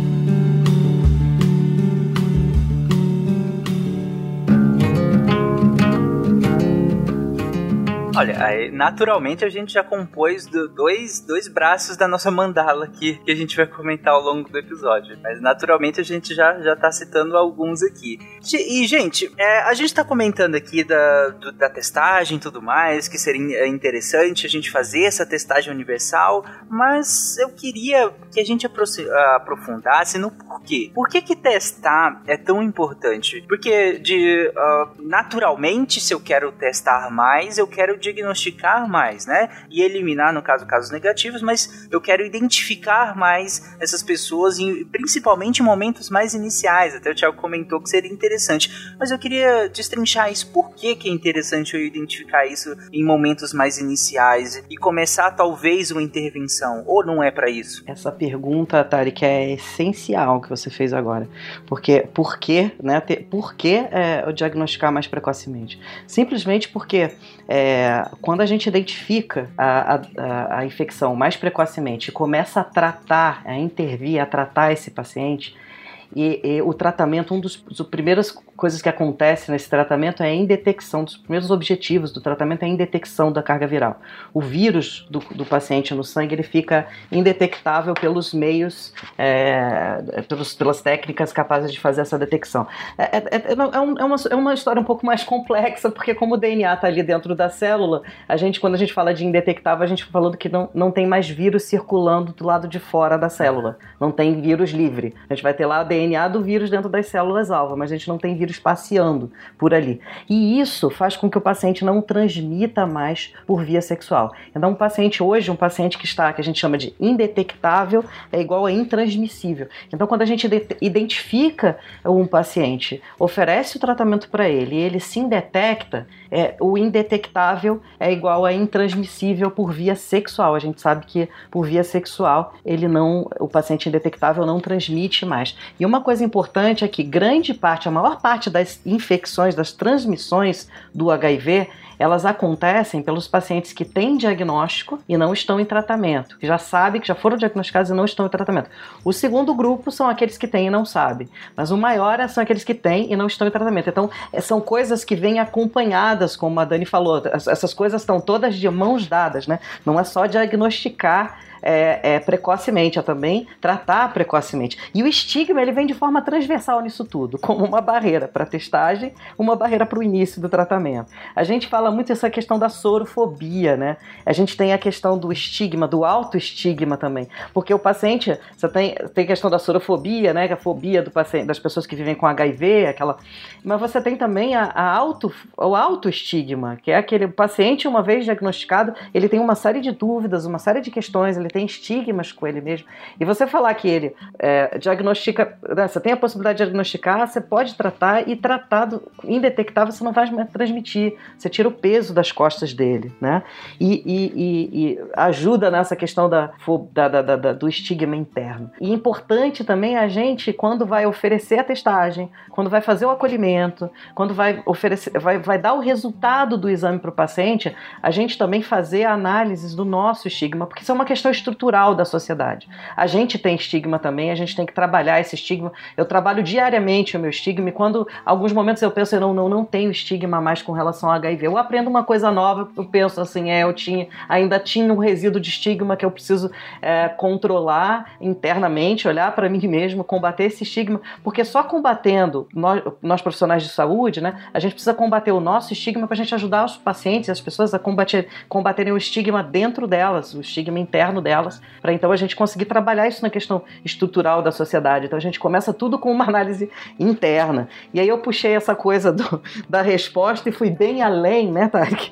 Fui lá no, no, no, no controle, fiz uma conexão dessa questão do diagnóstico precoce com o controle da doença no final. E isso tem muito a ver com a série nossa, né, da, da a, a, a nossa série do Deu Positivo. A gente tem uma série de relatos ali e de questões que trabalham essa, esse, esses conceitos da sorofobia, fala um pouco da questão dos casais, as pessoas sorodiscordantes, quando tem um, uma pessoa, um, um, um casal que você tem um soro positivo e o outro é negativo, né? Falo muito dessas situações desse tipo e falo dessa questão do detectável igual a transmissível, etc. Então, convido aí quem quem estiver ouvindo a gente e gostou desse assunto a, a, assistir também a nossa série lá do Deu Positivo no, no canal Participativos. Outro fator que eu acho que, que, que é, é, bem interessante, outro não, né? Dentro do, do, desses que, que o Tiago citou, que eu acho que é bem interessante nessa detecção é a questão do tratamento, né? Uh, o tratamento para o HIV, ele é um, um, um, tratamento que acho que a população até conhece muitos nomes ligados a, a eles, principalmente os nomes antigos, né? É muito, muito ligado ao tratamento ao HIV. E ele evoluiu muito, né, de, de lá para cá, desde lá da década de 80 para cá. É, mesmo sendo lá muito importante no aumento da sobrevida, é, naquele momento, mas ainda com muitos efeitos colaterais e algumas problemáticas nesse sentido. E aí a gente veio modernizando, passa pela década, é, pelo, pelos anos ali 2000 e para frente, a gente aperfeiçoa né, esses, esses medicamentos, esse tratamento, reduzindo cada vez mais é, esses efeitos colaterais, efeitos adversos, para que a gente tenha finalmente essa, esse nível indetectável que a gente já vai começar, que a gente já vai comentar. Mas em relação a esses benefícios desse tratamento de modo geral, de uma maneira geral aqui, quais, quais seriam esses benefícios, gente? De começar ele em, em alguma fase mais inicial ou de começar uma fase mais tardia? Todo mundo que é diagnosticado vai ser tratado? Bom, o ideal para iniciar quanto antes, o ideal que seria que quando diagnosticado, quando detectado o vírus, iniciar logo o tratamento. Porque quanto mais cedo o tratamento, mais precoce for o tratamento, é melhor. Quanto mais precoce for iniciado o tratamento, alguns benefícios podem ser vistos. Porque nós, como nós vimos, é, logo que o vírus acaba entrando no organismo, ele se instala em alguns órgãos, ele entra em algumas células, e, e essa, esse tratamento acaba reduzindo, ajudando a reduzir e preservar aquelas células que são destruídas, como a Thaís tinha comentado, que seria, o, já comentou, que seria as células CD4, que seriam os T-helper ou T-auxiliares. Além disso, tem, pode ter uma redução dos níveis do provírus no corpo, que nós comentamos no início do cast, que é o provírus seria o vírus que se transformou em DNA e incorporou na célula infectada. Então você teria uma redução desses níveis de provírus no corpo e com isso, por consequência, como o Thiago bem colocou, uma redução na queda da transmissão. É, também tem diminuição inflamação. aumento, no caso, né? Isso, desculpa, perdão, perdão. dois termos. Isso, isso, uma, que, uma, uma queda na transmissão do vírus. E en- entrando lá naquele conceito, como tam- novamente o Thiago bem colocou, do conceito de I igual a I, né? Que é indetectável igual a intransmissível. Que esse termo basicamente significa que a partir do momento que você não detecta mais o vírus, pelo menos seis meses com esses com esse vírus indetectável, você acaba tendo uma maior segurança na não transmissão e não na, na, na não transmissão do vírus. Eu gosto de falar isso, Juliano, sobre essa questão do, do indetectável sempre igual a transmissível, porque alguns pacientes, eles, eles se sentem, umas pessoas que vivem com HIV, elas, quando se fazem o diagnóstico, elas, elas sentem um peso em relação a isso. A possibil... Uma das maiores preocupações que, que esses pacientes têm, quando a gente conversa com eles, é a capacidade, quando eles se sentem à vontade mesmo para conversar, eles se abrem e, e têm essa preocupação de como é que vai ser a vida amorosa dele dali para frente, se ele vai colocar a pessoa que ele ama sobre risco, se ele vai expor ao risco de pegar HIV uma pessoa que ele ama, que ele vem eh, a se relacionar ali eh, no futuro, ou se a pessoa já se relaciona com ele e está negativa, como é que vai fazer, né? Como é que vai fazer em relação à transmissão? Ele se preocupa com a saúde do próximo dele, da pessoa que ele ama. Então, quando você fala para ele, não, seu vírus indetectou, agora você não transmite por via sexual enquanto ele se mantiver indetectável, ou seja, e para isso ele precisa manter e ser perseverante no tratamento. O tratamento contínuo, ser sempre perseverante e aderente ao tratamento. Isso dá uma motivação nesse paciente muito grande para ele continuar tratando. Tanto que a gente tem estudos já mostrando que o conhecimento sobre indetectável ser igual a intransmissível, quando o paciente é informado e tem conhecimento sobre isso, você tem os melhores desfechos de qualidade de vida autorreferida por esses pacientes e também desfechos de resultado. Você tá, os, esses pacientes que têm conhecimento sobre indetectável igual a intransmissível, estão mais propensos também a, a, a terem mais qualidade de vida, estarem mais satisfeitos ao, com o tratamento, mas também mais propensos a estarem e permanecerem indetectáveis. Então isso é legal, porque é um, o, o, quão relevante essa, essa informação é para o paciente se engajar no seu próprio tratamento, porque não adianta a gente prescrever e ele não tomar. Né? O tratamento é uma vez Sim. tomado é para a vida inteira. E aliás, eu acho que é um ponto interessante de colocar, é importante de colocar, que muita gente não sabe, é que uma vez quando você expõe o vírus ao tratamento, ao antirretroviral, ele é um caminho sem volta, porque se você expor ele ao antirretroviral durante um tempo e parar o antirretroviral, o paciente, antirretroviral são os medicamentos que a gente usa para tratar o HIV, tá? O paciente, o vírus desse paciente, ele retorna com potencial inflamatório maior. O que, que é isso traduzindo? Ele volta mais agressivo do que ele era antes do paciente ter começado a tratar. Então, esse ponto é importante, né? Do paciente é, tá realmente engajado no seu início do tratamento, entender a finalidade, o objetivo desse tratamento e saber que, que ele, ele não vai estar transmitindo, que ele consegue manter isso controlado e que a expectativa de vida dele, uma vez com o vírus indetectável, é muito próxima da expectativa de vida de uma pessoa que não tem o vírus, em média. Né? Então, acho que esses pontos são importantes de, de colocar quando a gente fala em tratamento. Uma parte da fala do Tiago que eu achei bem bonita, inclusive, né, Tiago, que é essa questão de essa preocupação, né, de, de dessa transmissão e o quanto ela é, engaja o paciente né, na, na adesão a, a, a, esse desafio do tratamento. Isso é muito legal, porque de fato há um benefício, né? não, não, é, não é vazia é, essa motivação, ela é, ela é muito palpável de fato, hoje em dia, né? com o que a gente tem hoje de recursos de tratamento que demorou ao longo desse, de, de, de todas essas décadas que nós tivemos de experiência, o que nós temos hoje proporciona a ele que ele consiga de fato né, ter é, essa, esse, essa carga viral de maneira quando ela cai para níveis abaixo do que a gente considera de detectável, isso há uma correlação com a questão da transmissão, né? Então ele para de transmitir, como o Tiago colocou, por via sexual. E isso eu imagino que sim, é, é um benefício, um motivador muito importante para esses pacientes. É muito bonito no fim, né? Uh, acredito que para quem vive né, com o HIV, isso seja um ponto de, de, de, de muito interessante dessa caminhada que é esse tratamento. Né? E altruísta, porque ele faz um bem não só para ele, né, com os desfechos de qualidade de vida e expectativa de vida dele, mas ele, ele, ele, ele traz também um bem para as pessoas que se relacionam com ele sexualmente, né, e para a sociedade também, porque ele vai ajudar a controlar o HIV, ele vai ser, um, ele vai ser uma peça-chave, ele vai ser ali um operário ali, uma peça-chave também no, no, no, nessa, nessa força-tarefa de controle da, da epidemia. É o que a gente comenta muito hoje durante a crise que a gente está passando, né, em relação a interromper cadeias de transmissão, né? É, é uma responsabilidade muito grande também, né? E que é, é muito interessante que haja essa possibilidade da interrupção dessa cadeia de transmissão a partir de, uh, desse tratamento que a gente está comentando. Só um, antes da gente passar rapidamente para frente, uh, eu acho que o Thiago talvez saiba responder até melhor.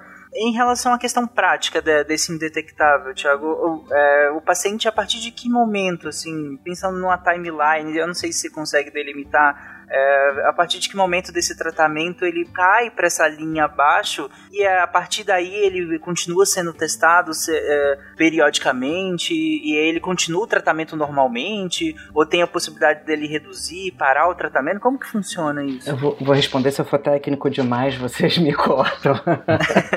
então tá. vamos lá. É, é, quando você começa a tratar, isso depende muito do, do esquema terapêutico que ele usa, tá? Os esquemas mais modernos, eles têm uma potência potência muito alta.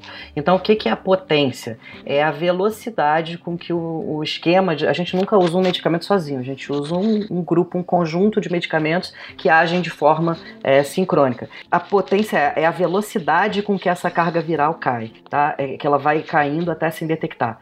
É, é, com os tratamentos, é, com os, os, tratamentos hoje que a gente usa na, de primeira linha de tratamento, essa, essa carga viral ela cai muito rapidamente. Acho que em, estudo mostra aí que algo em torno de 80% dos pacientes já com, com quatro semanas, oito semanas de tratamento, você já tem 80% ou mais dos pacientes indetectáveis. Eu não estou com o estudo aqui, os dados aqui na, na mão para colar, então o número talvez não seja tão preciso, mas só para vocês terem uma ideia de grandeza, que com esses esquemas mais uhum. recentes, antigamente, eu me lembro, quando eu comecei a tratar HIV, era assim um ano, um ano e meio para a gente conseguir detectar todo mundo. Hoje, em seis meses, com esses esquemas mais novos, até aqueles que demoram mais para indetectar, já estão indetectáveis em até seis meses. É, e, e, mas a, a, velocidade é muito rápida, a gente começa. Eu, é, é, isso é coisa muito nova, porque a gente. Eles iam caindo, ia caindo, ia caindo a carga viral. Então, a gente vai repetindo sempre, periodicamente, esse exame de carga viral. Existe um protocolo do Ministério da Saúde, então toda vez que a gente começa o tratamento, a gente faz a carga viral entre 4 e 8 semanas depois, para ver a quantidade de vírus que esse paciente tem no sangue. Depois a gente vai repetindo conforme a evolução dessa carga viral. E uma vez que ele tem uma carga viral já indetectável, os exames mais novos hoje, o limite de detecção são 20 cópias por ml de sangue. 20 cópias do vírus né, por ml de sangue. Abaixo disso, o exame ele até detecta, mas ele não consegue quantificar direito. Então a gente fala que abaixo de 20 cópias, os exames já indicam que estaria carga indetectável. Né? E, e a gente repete isso nos pacientes que já estão estáveis, que estão tratando um tratamento já é, é bem é, evoluindo muito bem, a gente repete aí é, de seis em seis meses, mesmo para o paciente que já está em tratamento há muitos anos, que já está estável, já está bem, já entrou. Gente, eu, eu, costumo chamar de velocidade de cruzeiro, né? O avião decolando, no começo a gente tem, uns, um, tem aquelas preocupações iniciais, como é que vai ser a resposta com o tratamento, se ele vai se adaptar, se não vai, se ele vai conseguir aderir bem com aquele esquema, se não vai. Quando ele, quando ele entra, e aí a carga viral vai caindo, quando ele entra na velocidade de cruzeiro, né? Aí ele, o avião se estabiliza, né? Que é daquele momento do voo em que eles começam a ser, colocar o serviço de bordo, que não vai ter muita expectativa de turbulências, né? Quando, quando o tratamento do paciente entra na velocidade de cruzeiro ali, que o paciente está bem adaptado, já está indetectável, ele está com um número, uma quantidade de CD4 boa, é, o paciente está bem, a gente vai fazendo aí de seis em seis meses, que é o que mandam os protocolos, é, inclusive do Ministério da Saúde. A gente repete a cada seis meses esse exame de carga viral. Mas o tratamento continua, né? O tratamento continua ininterrupto. E, e, e, se ele para o tratamento, a carga viral ela faz um rebote, ela pode até demorar um pouquinho para fazer o rebote. Porque eu tenho alguns pacientes que fazem isso. Eu já tive paciente que interrompeu, fez uma carga viral um, uma semana depois, voltou lá no consultório. Olha aqui, ó, continue detectável, tá vendo? Você mentiu para mim. Só que às vezes demora um pouquinho para essa carga fazer o rebote. E quando ela faz o rebote, ela volta até fazendo síndrome retroviral aguda. Então, é, esse paciente ela volta até fazendo síndrome retroviral aguda, porque ele volta, quando ele faz o rebote, ele volta mais agressivo do que, do que o, o, o que ele era antes. E essa questão do rebote viral, ele varia de paciente para paciente. Tem paciente que é, pula, fica dois, três dias sem tomar o remédio e faz um, um, escape viral.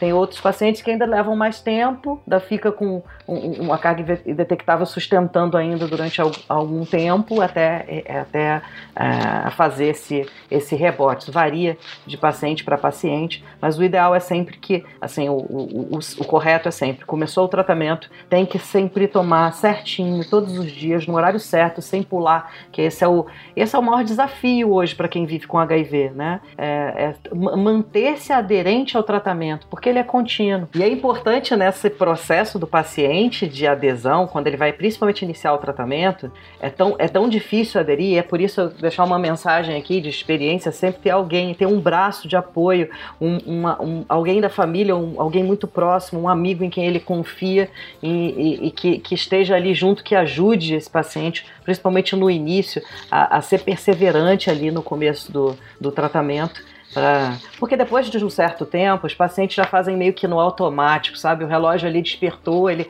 às vezes ele toma, é, toma à noite, né? Aí ele, ele tem alguns pacientes que relatam: ah, eu cheguei cansado em casa, peguei no sono, não sei porquê, nenhum relógio despertou nem nada, eu acordei na hora de tomar o remédio, tomei e voltei a dormir. é uma coisa que fica meio que medular, né? É, mas no começo é importante ele ter apoio, ter pessoas que ajudem nesse, nesse processo, nessa, nesse a vencer esse, essa, essa, essa mudança que vai ser na vida dele o começo da terapia.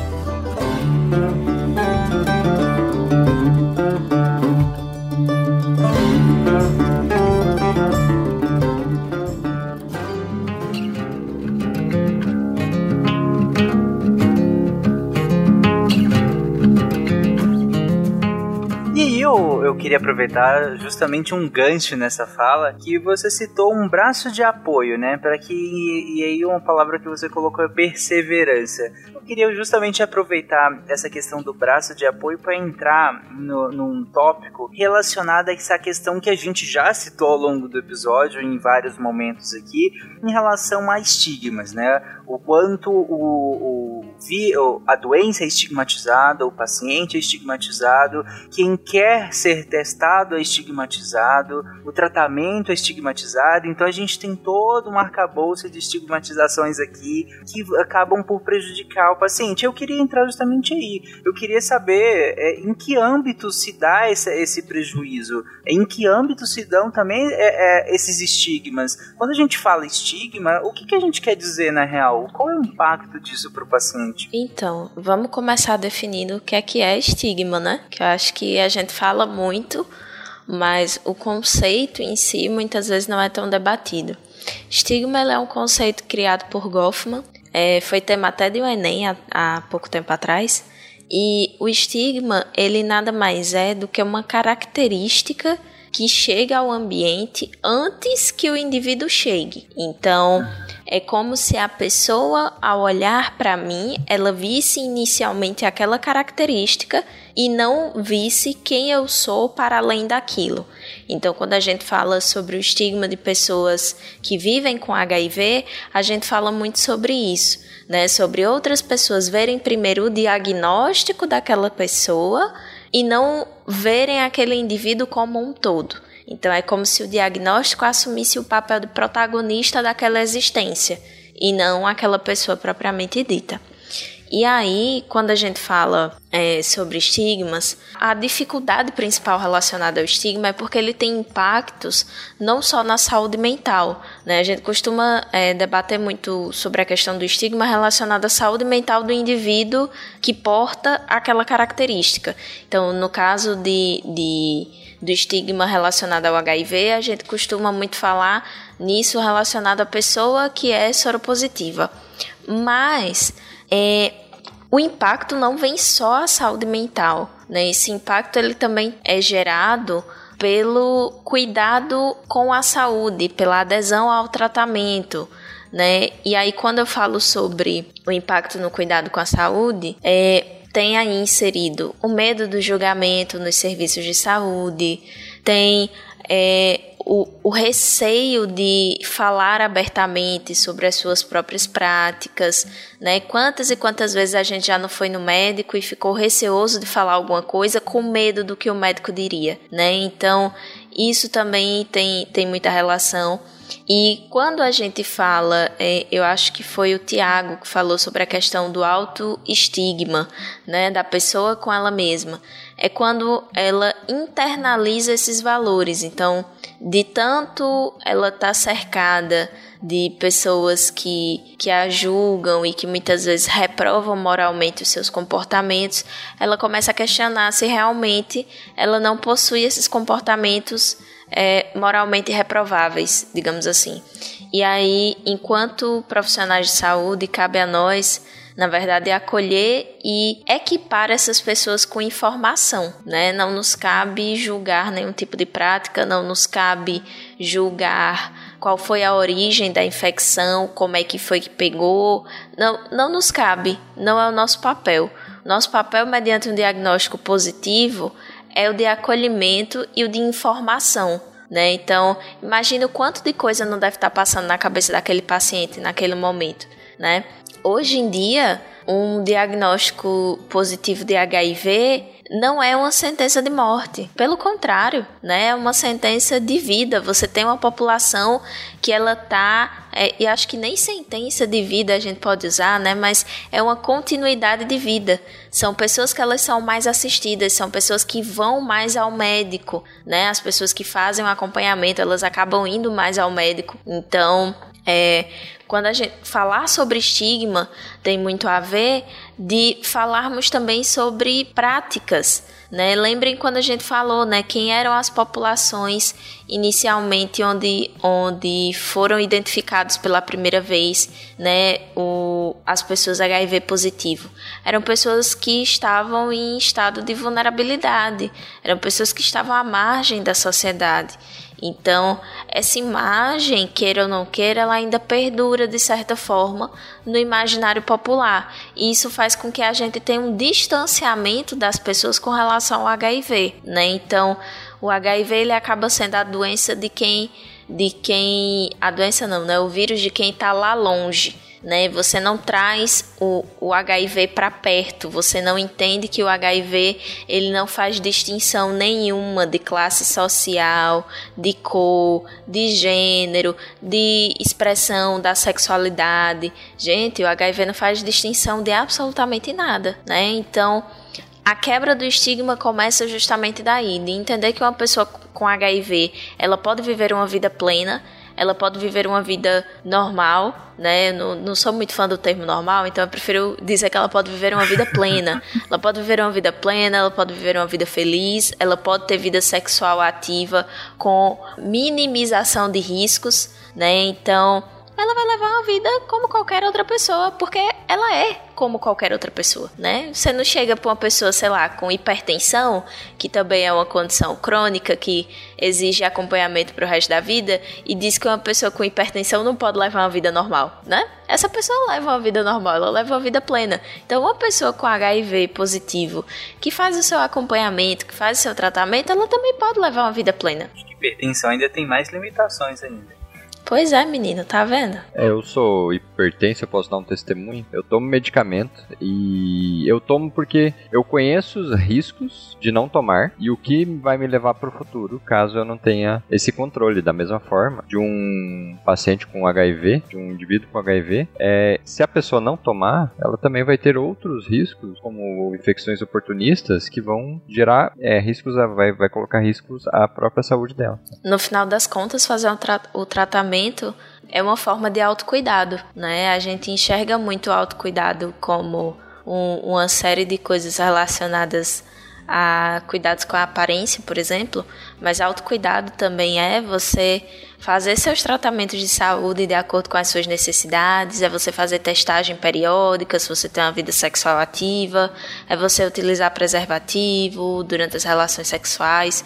Tudo isso é autocuidado, né? Tudo isso é uma forma de você cuidar do seu bem mais precioso que é você. E para trazer um pouquinho aqui de números, principalmente para os que estão ouvindo e pensando: ah, mas eu não tenho preconceito, não, eu tenho até amigos que têm. É, gente, usando aqui os dados do UNAIDS, que é uma organização das Nações Unidas voltada para o combate à AIDS, é, esse dado é aqui do Brasil de 2019 e dos entrevistados, a grande maioria já sofreu algum tipo de preconceito. E 41% deles sofreu algum tipo de preconceito dentro da própria família. E pasmem, tem é, muitos deles que sofreram algum tipo de preconceito ou estigma dos profissionais de saúde. Sim. Então. Teve a realização do dossiê Saúde das Mulheres Lésbicas é, promoção da equidade e da integralidade. Gente, esse dossiê ele é de 2006 e eu não encontrei dados um pouco mais recentes sobre esse recorte populacional em específico, né? Mulheres lésbicas e bissexuais. Mas é, com relação ao estigma nos profissionais de saúde, nos serviços de saúde, esse dossiê ele apontou que 40% das mulheres lésbicas e bissexuais que procuram atendimento, elas não revelam a sua orientação sexual. Porém, quando fazem, né, quando elas revelam que são lésbicas ou bissexuais, 28% delas dizem que o atendimento médico é mais rápido do que o que deveria ser, né? Então, como se o médico terminasse a consulta correndo, e 17% dizem que os profissionais deixam de requisitar exames. E aí um desses exames é o, o preventivo, né, o famoso Papa Nicolau. E aí existe uma diminuição da cobertura desse exame entre mulheres lésbicas e bissexuais, né? A, a cobertura entre esse público é de cerca de 66%, enquanto é, as, mulheres, as mulheres hétero, a cobertura é quase de 90%. Então, assim, gente, é uma diferença considerável, né? E aqui a gente ainda não tem dados sobre a população trans. Então, eu imagino que com relação a isso, né, esse tipo de, de acompanhamento médico, é, a coisa toda ainda fique um pouco mais descoberta, digamos assim. Então, quando a gente fala sobre estigma dentro do serviço de saúde, a gente está falando sobre isso. A gente está falando de uma consulta que não inclui um exame físico adequado, de uma consulta que acontece mais rápido do que deveria ser, de uma anamnese mais superficial, que não leva em conta é, peculiaridades daquele indivíduo ou do local onde ele habita ou de suas práticas sexuais, né? E aí é, tudo isso desemboca né, nessa maior dificuldade de acesso e torna essas pessoas mais vulneráveis, justamente por não conseguirem acessar os serviços de saúde com, de, forma, é, de forma a terem uma qualidade no serviço. Dani, você fala, falou do, da, dessa questão do, do, acesso preventivo, assim, e quando. É, é assim, é, é, assustador isso, na verdade, você você vê que o acesso realmente ele é, ainda é bastante deficitário. E quando você fala assim, não tem dado de população trans, isso também me deixa preocupado também, porque assim, você não chega, se, se já está ruim, né, para um lado, é, é, é, é, quando você coloca a população trans ainda nessa, nessa, nesse contexto, você não te, ainda sequer tem a informação de tão negligenciada que essa população está, de tão vulnerável que ela está. E aí eu começo a pensar na questão da superposição dos estigmas porque você começa a ter estigmas se superpondo, né? E, e essa a superposição dos, dos estigmas é uma coisa que, que a gente precisa começar a pensar também, né? Quando está é, assistindo esses pacientes, quando está na questão de um acolhimento especial. Acho que quando você tem uma superposição de estigmas, você precisa de uma abordagem diferente, você precisa de políticas especiais para isso, enfim. Só continuando, dentre as formas de estigmas, formas de preconceito que eles sofrem. A gente pode citar algumas aqui para vocês, que é o bullying, de modo geral, exclusão social, agressão física e a perda de emprego. Na pesquisa, vários relataram que perderam emprego por causa disso, mesmo já tendo uma lei que não permite esse tipo de ocorrência. Pois é, isso vem do desconhecimento, né? Porque quando a gente fala sobre perda de emprego, exclusão social ou discriminação dentro dos próprios serviços de saúde, né, como é, a evitação do contato físico, por exemplo, são atitudes fruto do desconhecimento acerca de formas de transmissão e prevenção do, do HIV. Nossa, é isso que eu ia falar agora, Dani. A gente tá falando aqui, né, de que o paciente, que a pessoa que tem HIV, ela pode ter uma vida normal, ela pode ser sexualmente ativa, e aí, em contraponto, a gente tem ainda uma parcela populacional que sequer quer encostar na pessoa por preconceito, desconhecimento, não saber. Então é, é discrepante, né? Como a, a, o que pode ser a vida de uma pessoa que tem HIV, que ela pode viver normalmente, e como as pessoas enxergam isso, com discriminação, com receio, não querendo tocar é, é bem chocante como, como tem essa diferença. Sabe o que, é que eu fico pensando, Gabriel? No constrangimento que deve ser ir ao dentista quando o dentista sabe a sorologia. Sim, sim. Em um caso como esse, né? É, acontece em outras áreas também. É... Sim, mas aí veio, veio o dentista porque geralmente é uma área bem exposta, né? É, é, e é bem, é bem, bem ambulatorial. Com fluidos, de... e é bem ambulatorial, então assim Outro ponto a ser salientado, o paciente ele tem direito ao sigilo sobre a sorologia dele. Não, não tem que, você não tem a obrigação de ficar dizendo a ninguém não, se você não quiser. Se você quiser,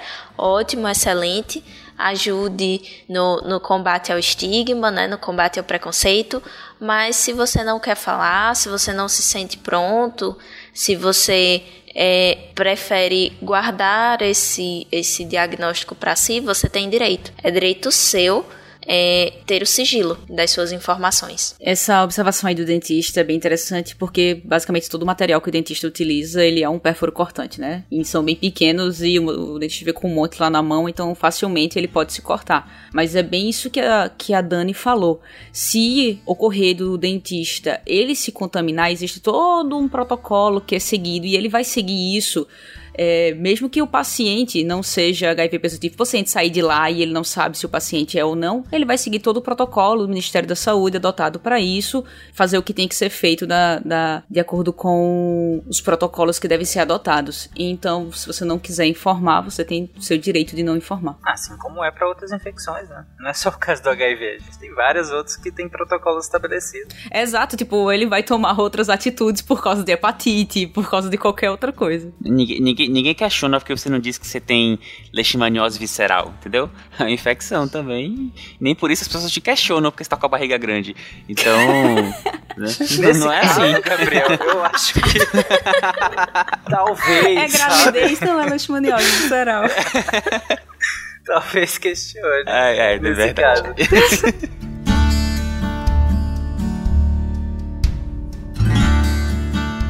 Bom, gente, eu acho que hum, ao longo do, do episódio a gente começou aqui descrevendo o vírus, né, em si, como que ele funciona, o que que ele é de fato. A gente descreveu como que ele entra na célula, o que que ele faz dentro da célula, até porque que ele é chamado de retrovírus e tudo mais. Falamos sobre tratamento, falamos sobre prevenção, um pouco sobre prevenção falamos, passamos por um, por um histórico bem rápido ali, só para situar a todos esses anos de avanço que nós tivemos em relação ao HIV e em relação à AIDS, né? E, e como que os pacientes, como que as pessoas com, com HIV é, puderam né, se beneficiar de todo esse avanço que nós tivemos ao longo das últimas décadas.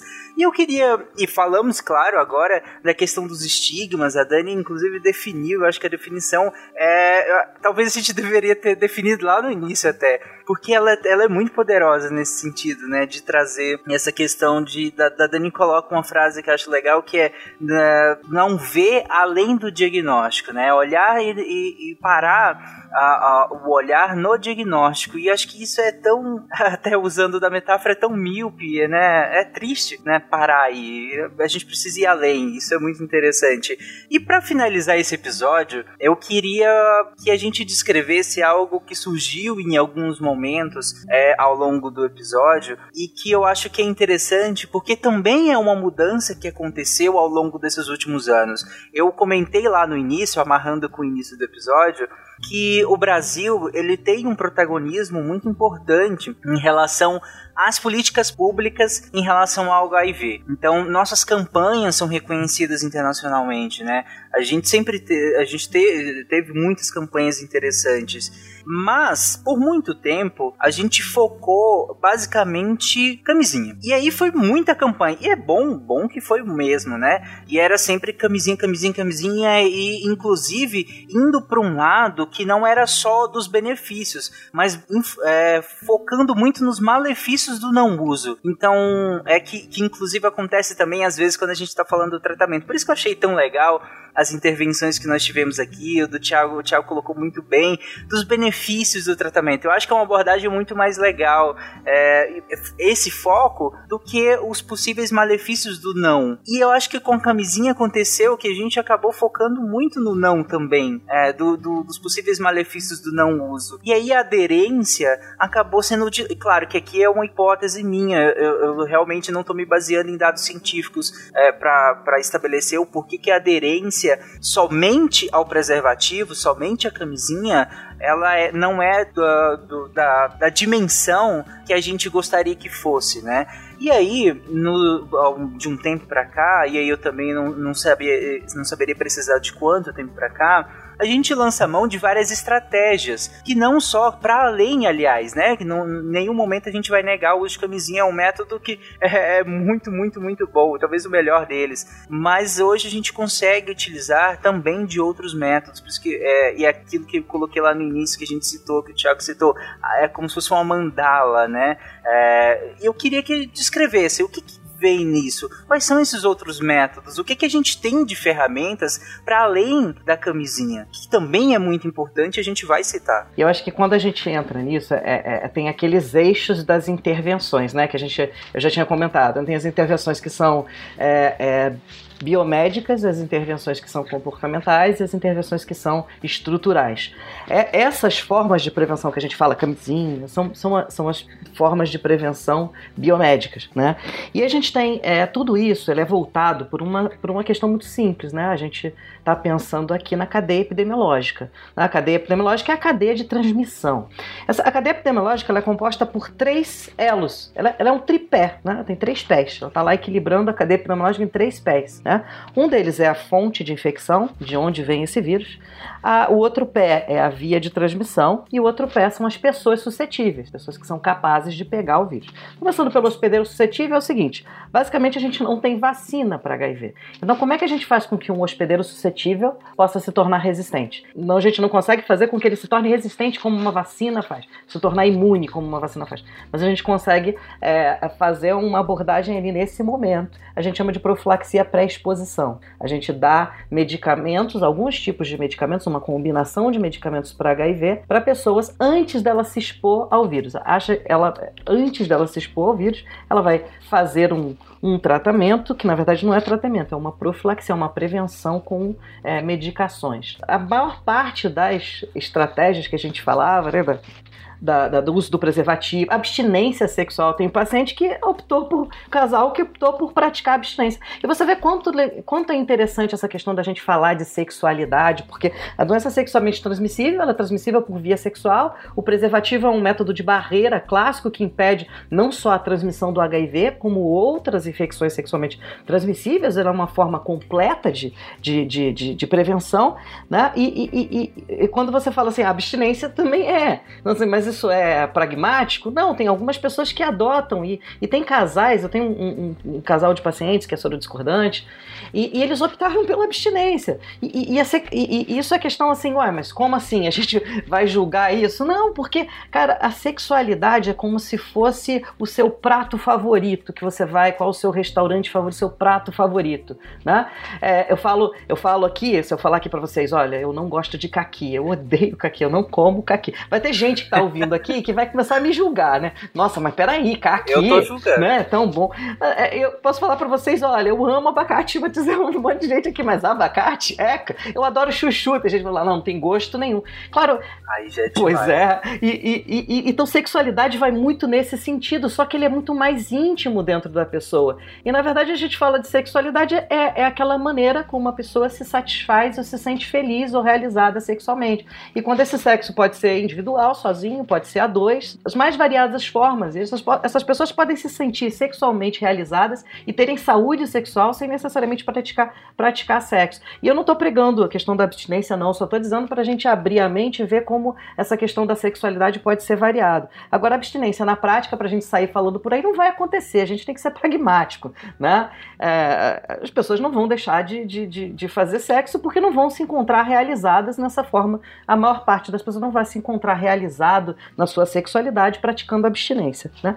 E o preservativo a gente também é, vinha pregando e vem pregando o preservativo como principal método de barreira e que eh, na via de transmissão ali do HIV. Né? É, mas também o que, que acontece? A maior parte dos pacientes, quando eu preencho aquela folha de notificação do HIV, que é obrigatório, né, notificar para o Ministério da Saúde, a gente preenche uma folha chamada SINAM. Quando eu preencho, a gente faz algumas perguntas. E a gente pergunta, paciente, você, você, você usa preservativo? A maioria diz que usa. Aí quando você pergunta assim, mas usa sempre, em todas e todas as relações? Ah, peraí, sempre não. E aí é justamente a barreira, o momento que você foi, foi exposto, é justamente naquele momento do que hoje escapou. Hoje não deu, hoje eu esqueci, ou rompeu, ou né, várias diversas é, questões envolvidas. Então, pragmaticamente, o preservativo ele atende ele atende muito bem, ele é um excelente método de barreira e previne várias infecções. Mas ele sozinho, se a gente pensar de uma forma pragmática, não vai resolver 100% dos casos, não vai impedir, não vai fazer com que a gente quebre esse pé do cadeia epidemiológica, que é o pé da via de transmissão. Né? Assim, de uma forma geral, pensando na população. Você pode, dentro de um pequeno nicho, conseguir, mas dentro da população geral, né, dentro da dinâmica do universo ali que você tem, é, não consegue quebrar esse pé da via de transmissão só pregando o uso do preservativo. Então, é, a gente também tem como agir na fonte de infecção. Quem é a fonte de infecção? As pessoas soropositivas. E aí a gente volta naquela história, né? Diagnóstico, tratamento precoce, né? Com o tratamento precoce, a pessoa vai ficar indetectável, portanto intransmissível, e a gente faz com que a fonte de infecção também, é, é, você também é, age ali nesse pé da fonte de infecção. Mas também não dá para agir só ali, só nesse is- nicho. Você não consegue a- atingir só na fonte de infecção. Então o que, que a gente faz hoje? A gente usa o conceito da mandala, que ele é um conceito que ele é muito mais abrangente, ele vai além dessa questão biomédica, que são esses métodos, né? Profilaxia pré-exposição, é, o teste, assim, a gestante, quando você testa, né? Quando você faz o teste de HIV da gestante lá no pré-natal, você nada mais que está fazendo do que agindo ali na fonte de infecção. E ali você consegue ser muito eficaz, porque é, se a mulher identifica logo no começo da gestação é, a infecção pelo HIV, você trata e ela se torna indetectável rapidamente, a- a- os riscos dela fazer a transmissão durante a gestação são muito pequenos, né? Então, porque quando ela fica indetectável, ela já vai diminuindo ali progressivamente o risco de transmitir, né? Então, quando você testa, você age ali na fonte de infecção. E a ideia é tentar, como a gente não consegue quebrar uma das pernas é, por completo uma dessas pernas desse tripé da cadeia epidemiológica, a gente precisa é, agir nos três. Então a gente ataca de todos os lados, a gente sai atirando em todas as pernas dela, né? Mas é, esses métodos aqui que a gente vem trabalhando são os métodos é, é, que são dentro dessa ação mais é, biomédica. A gente tem a ação mais comportamental. O que, que é a ação comportamental?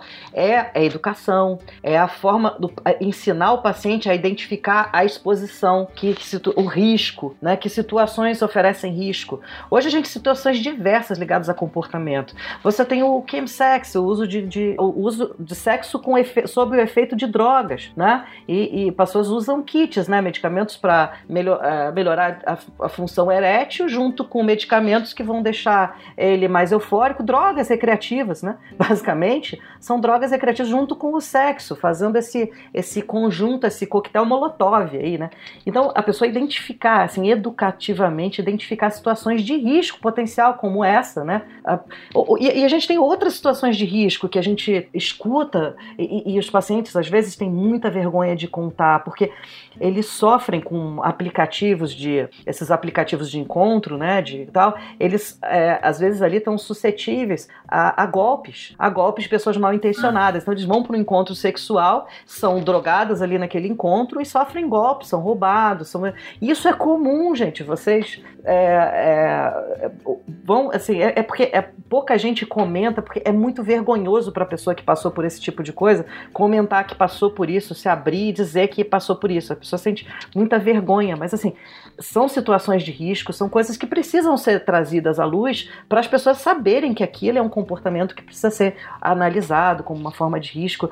E, e além disso, né, na mandala você tem a, as questões estruturais que são que ele vem por fora da mandala, que ele vem cercando a mandala por dentro, né? Ela, é, por fora do desenho da mandala, porque a mandala ela faz aquela referência da, da mandala, da, da aquela referência da mandala espiritual, né? Do, do centro do homem com o cosmos. E aqui essa mandala faz uma analogia a isso, colocando no centro dela as populações vulneráveis, né? E, e aí a gente coloca as populações que são vulneráveis são aquelas que estão sob efeito de estigma, que estão sob efeitos que estão é, expostas à sociedade a uma situação de um risco maior de um potencial risco maior e que estão mais vulneráveis por isso. E a gente coloca aí basicamente essas populações com estigmas sobrepostos e população trans, profissionais de sexo, é, homens que fazem sexo com homens, a gente coloca essas, os usuários de drogas injetável, diria até, embora não esteja formalmente, população de rua, vou além, porque ela está tão estigmatizada que ainda não está entrando ainda nos debates, mas eu quero puxar isso aqui também, população de rua também.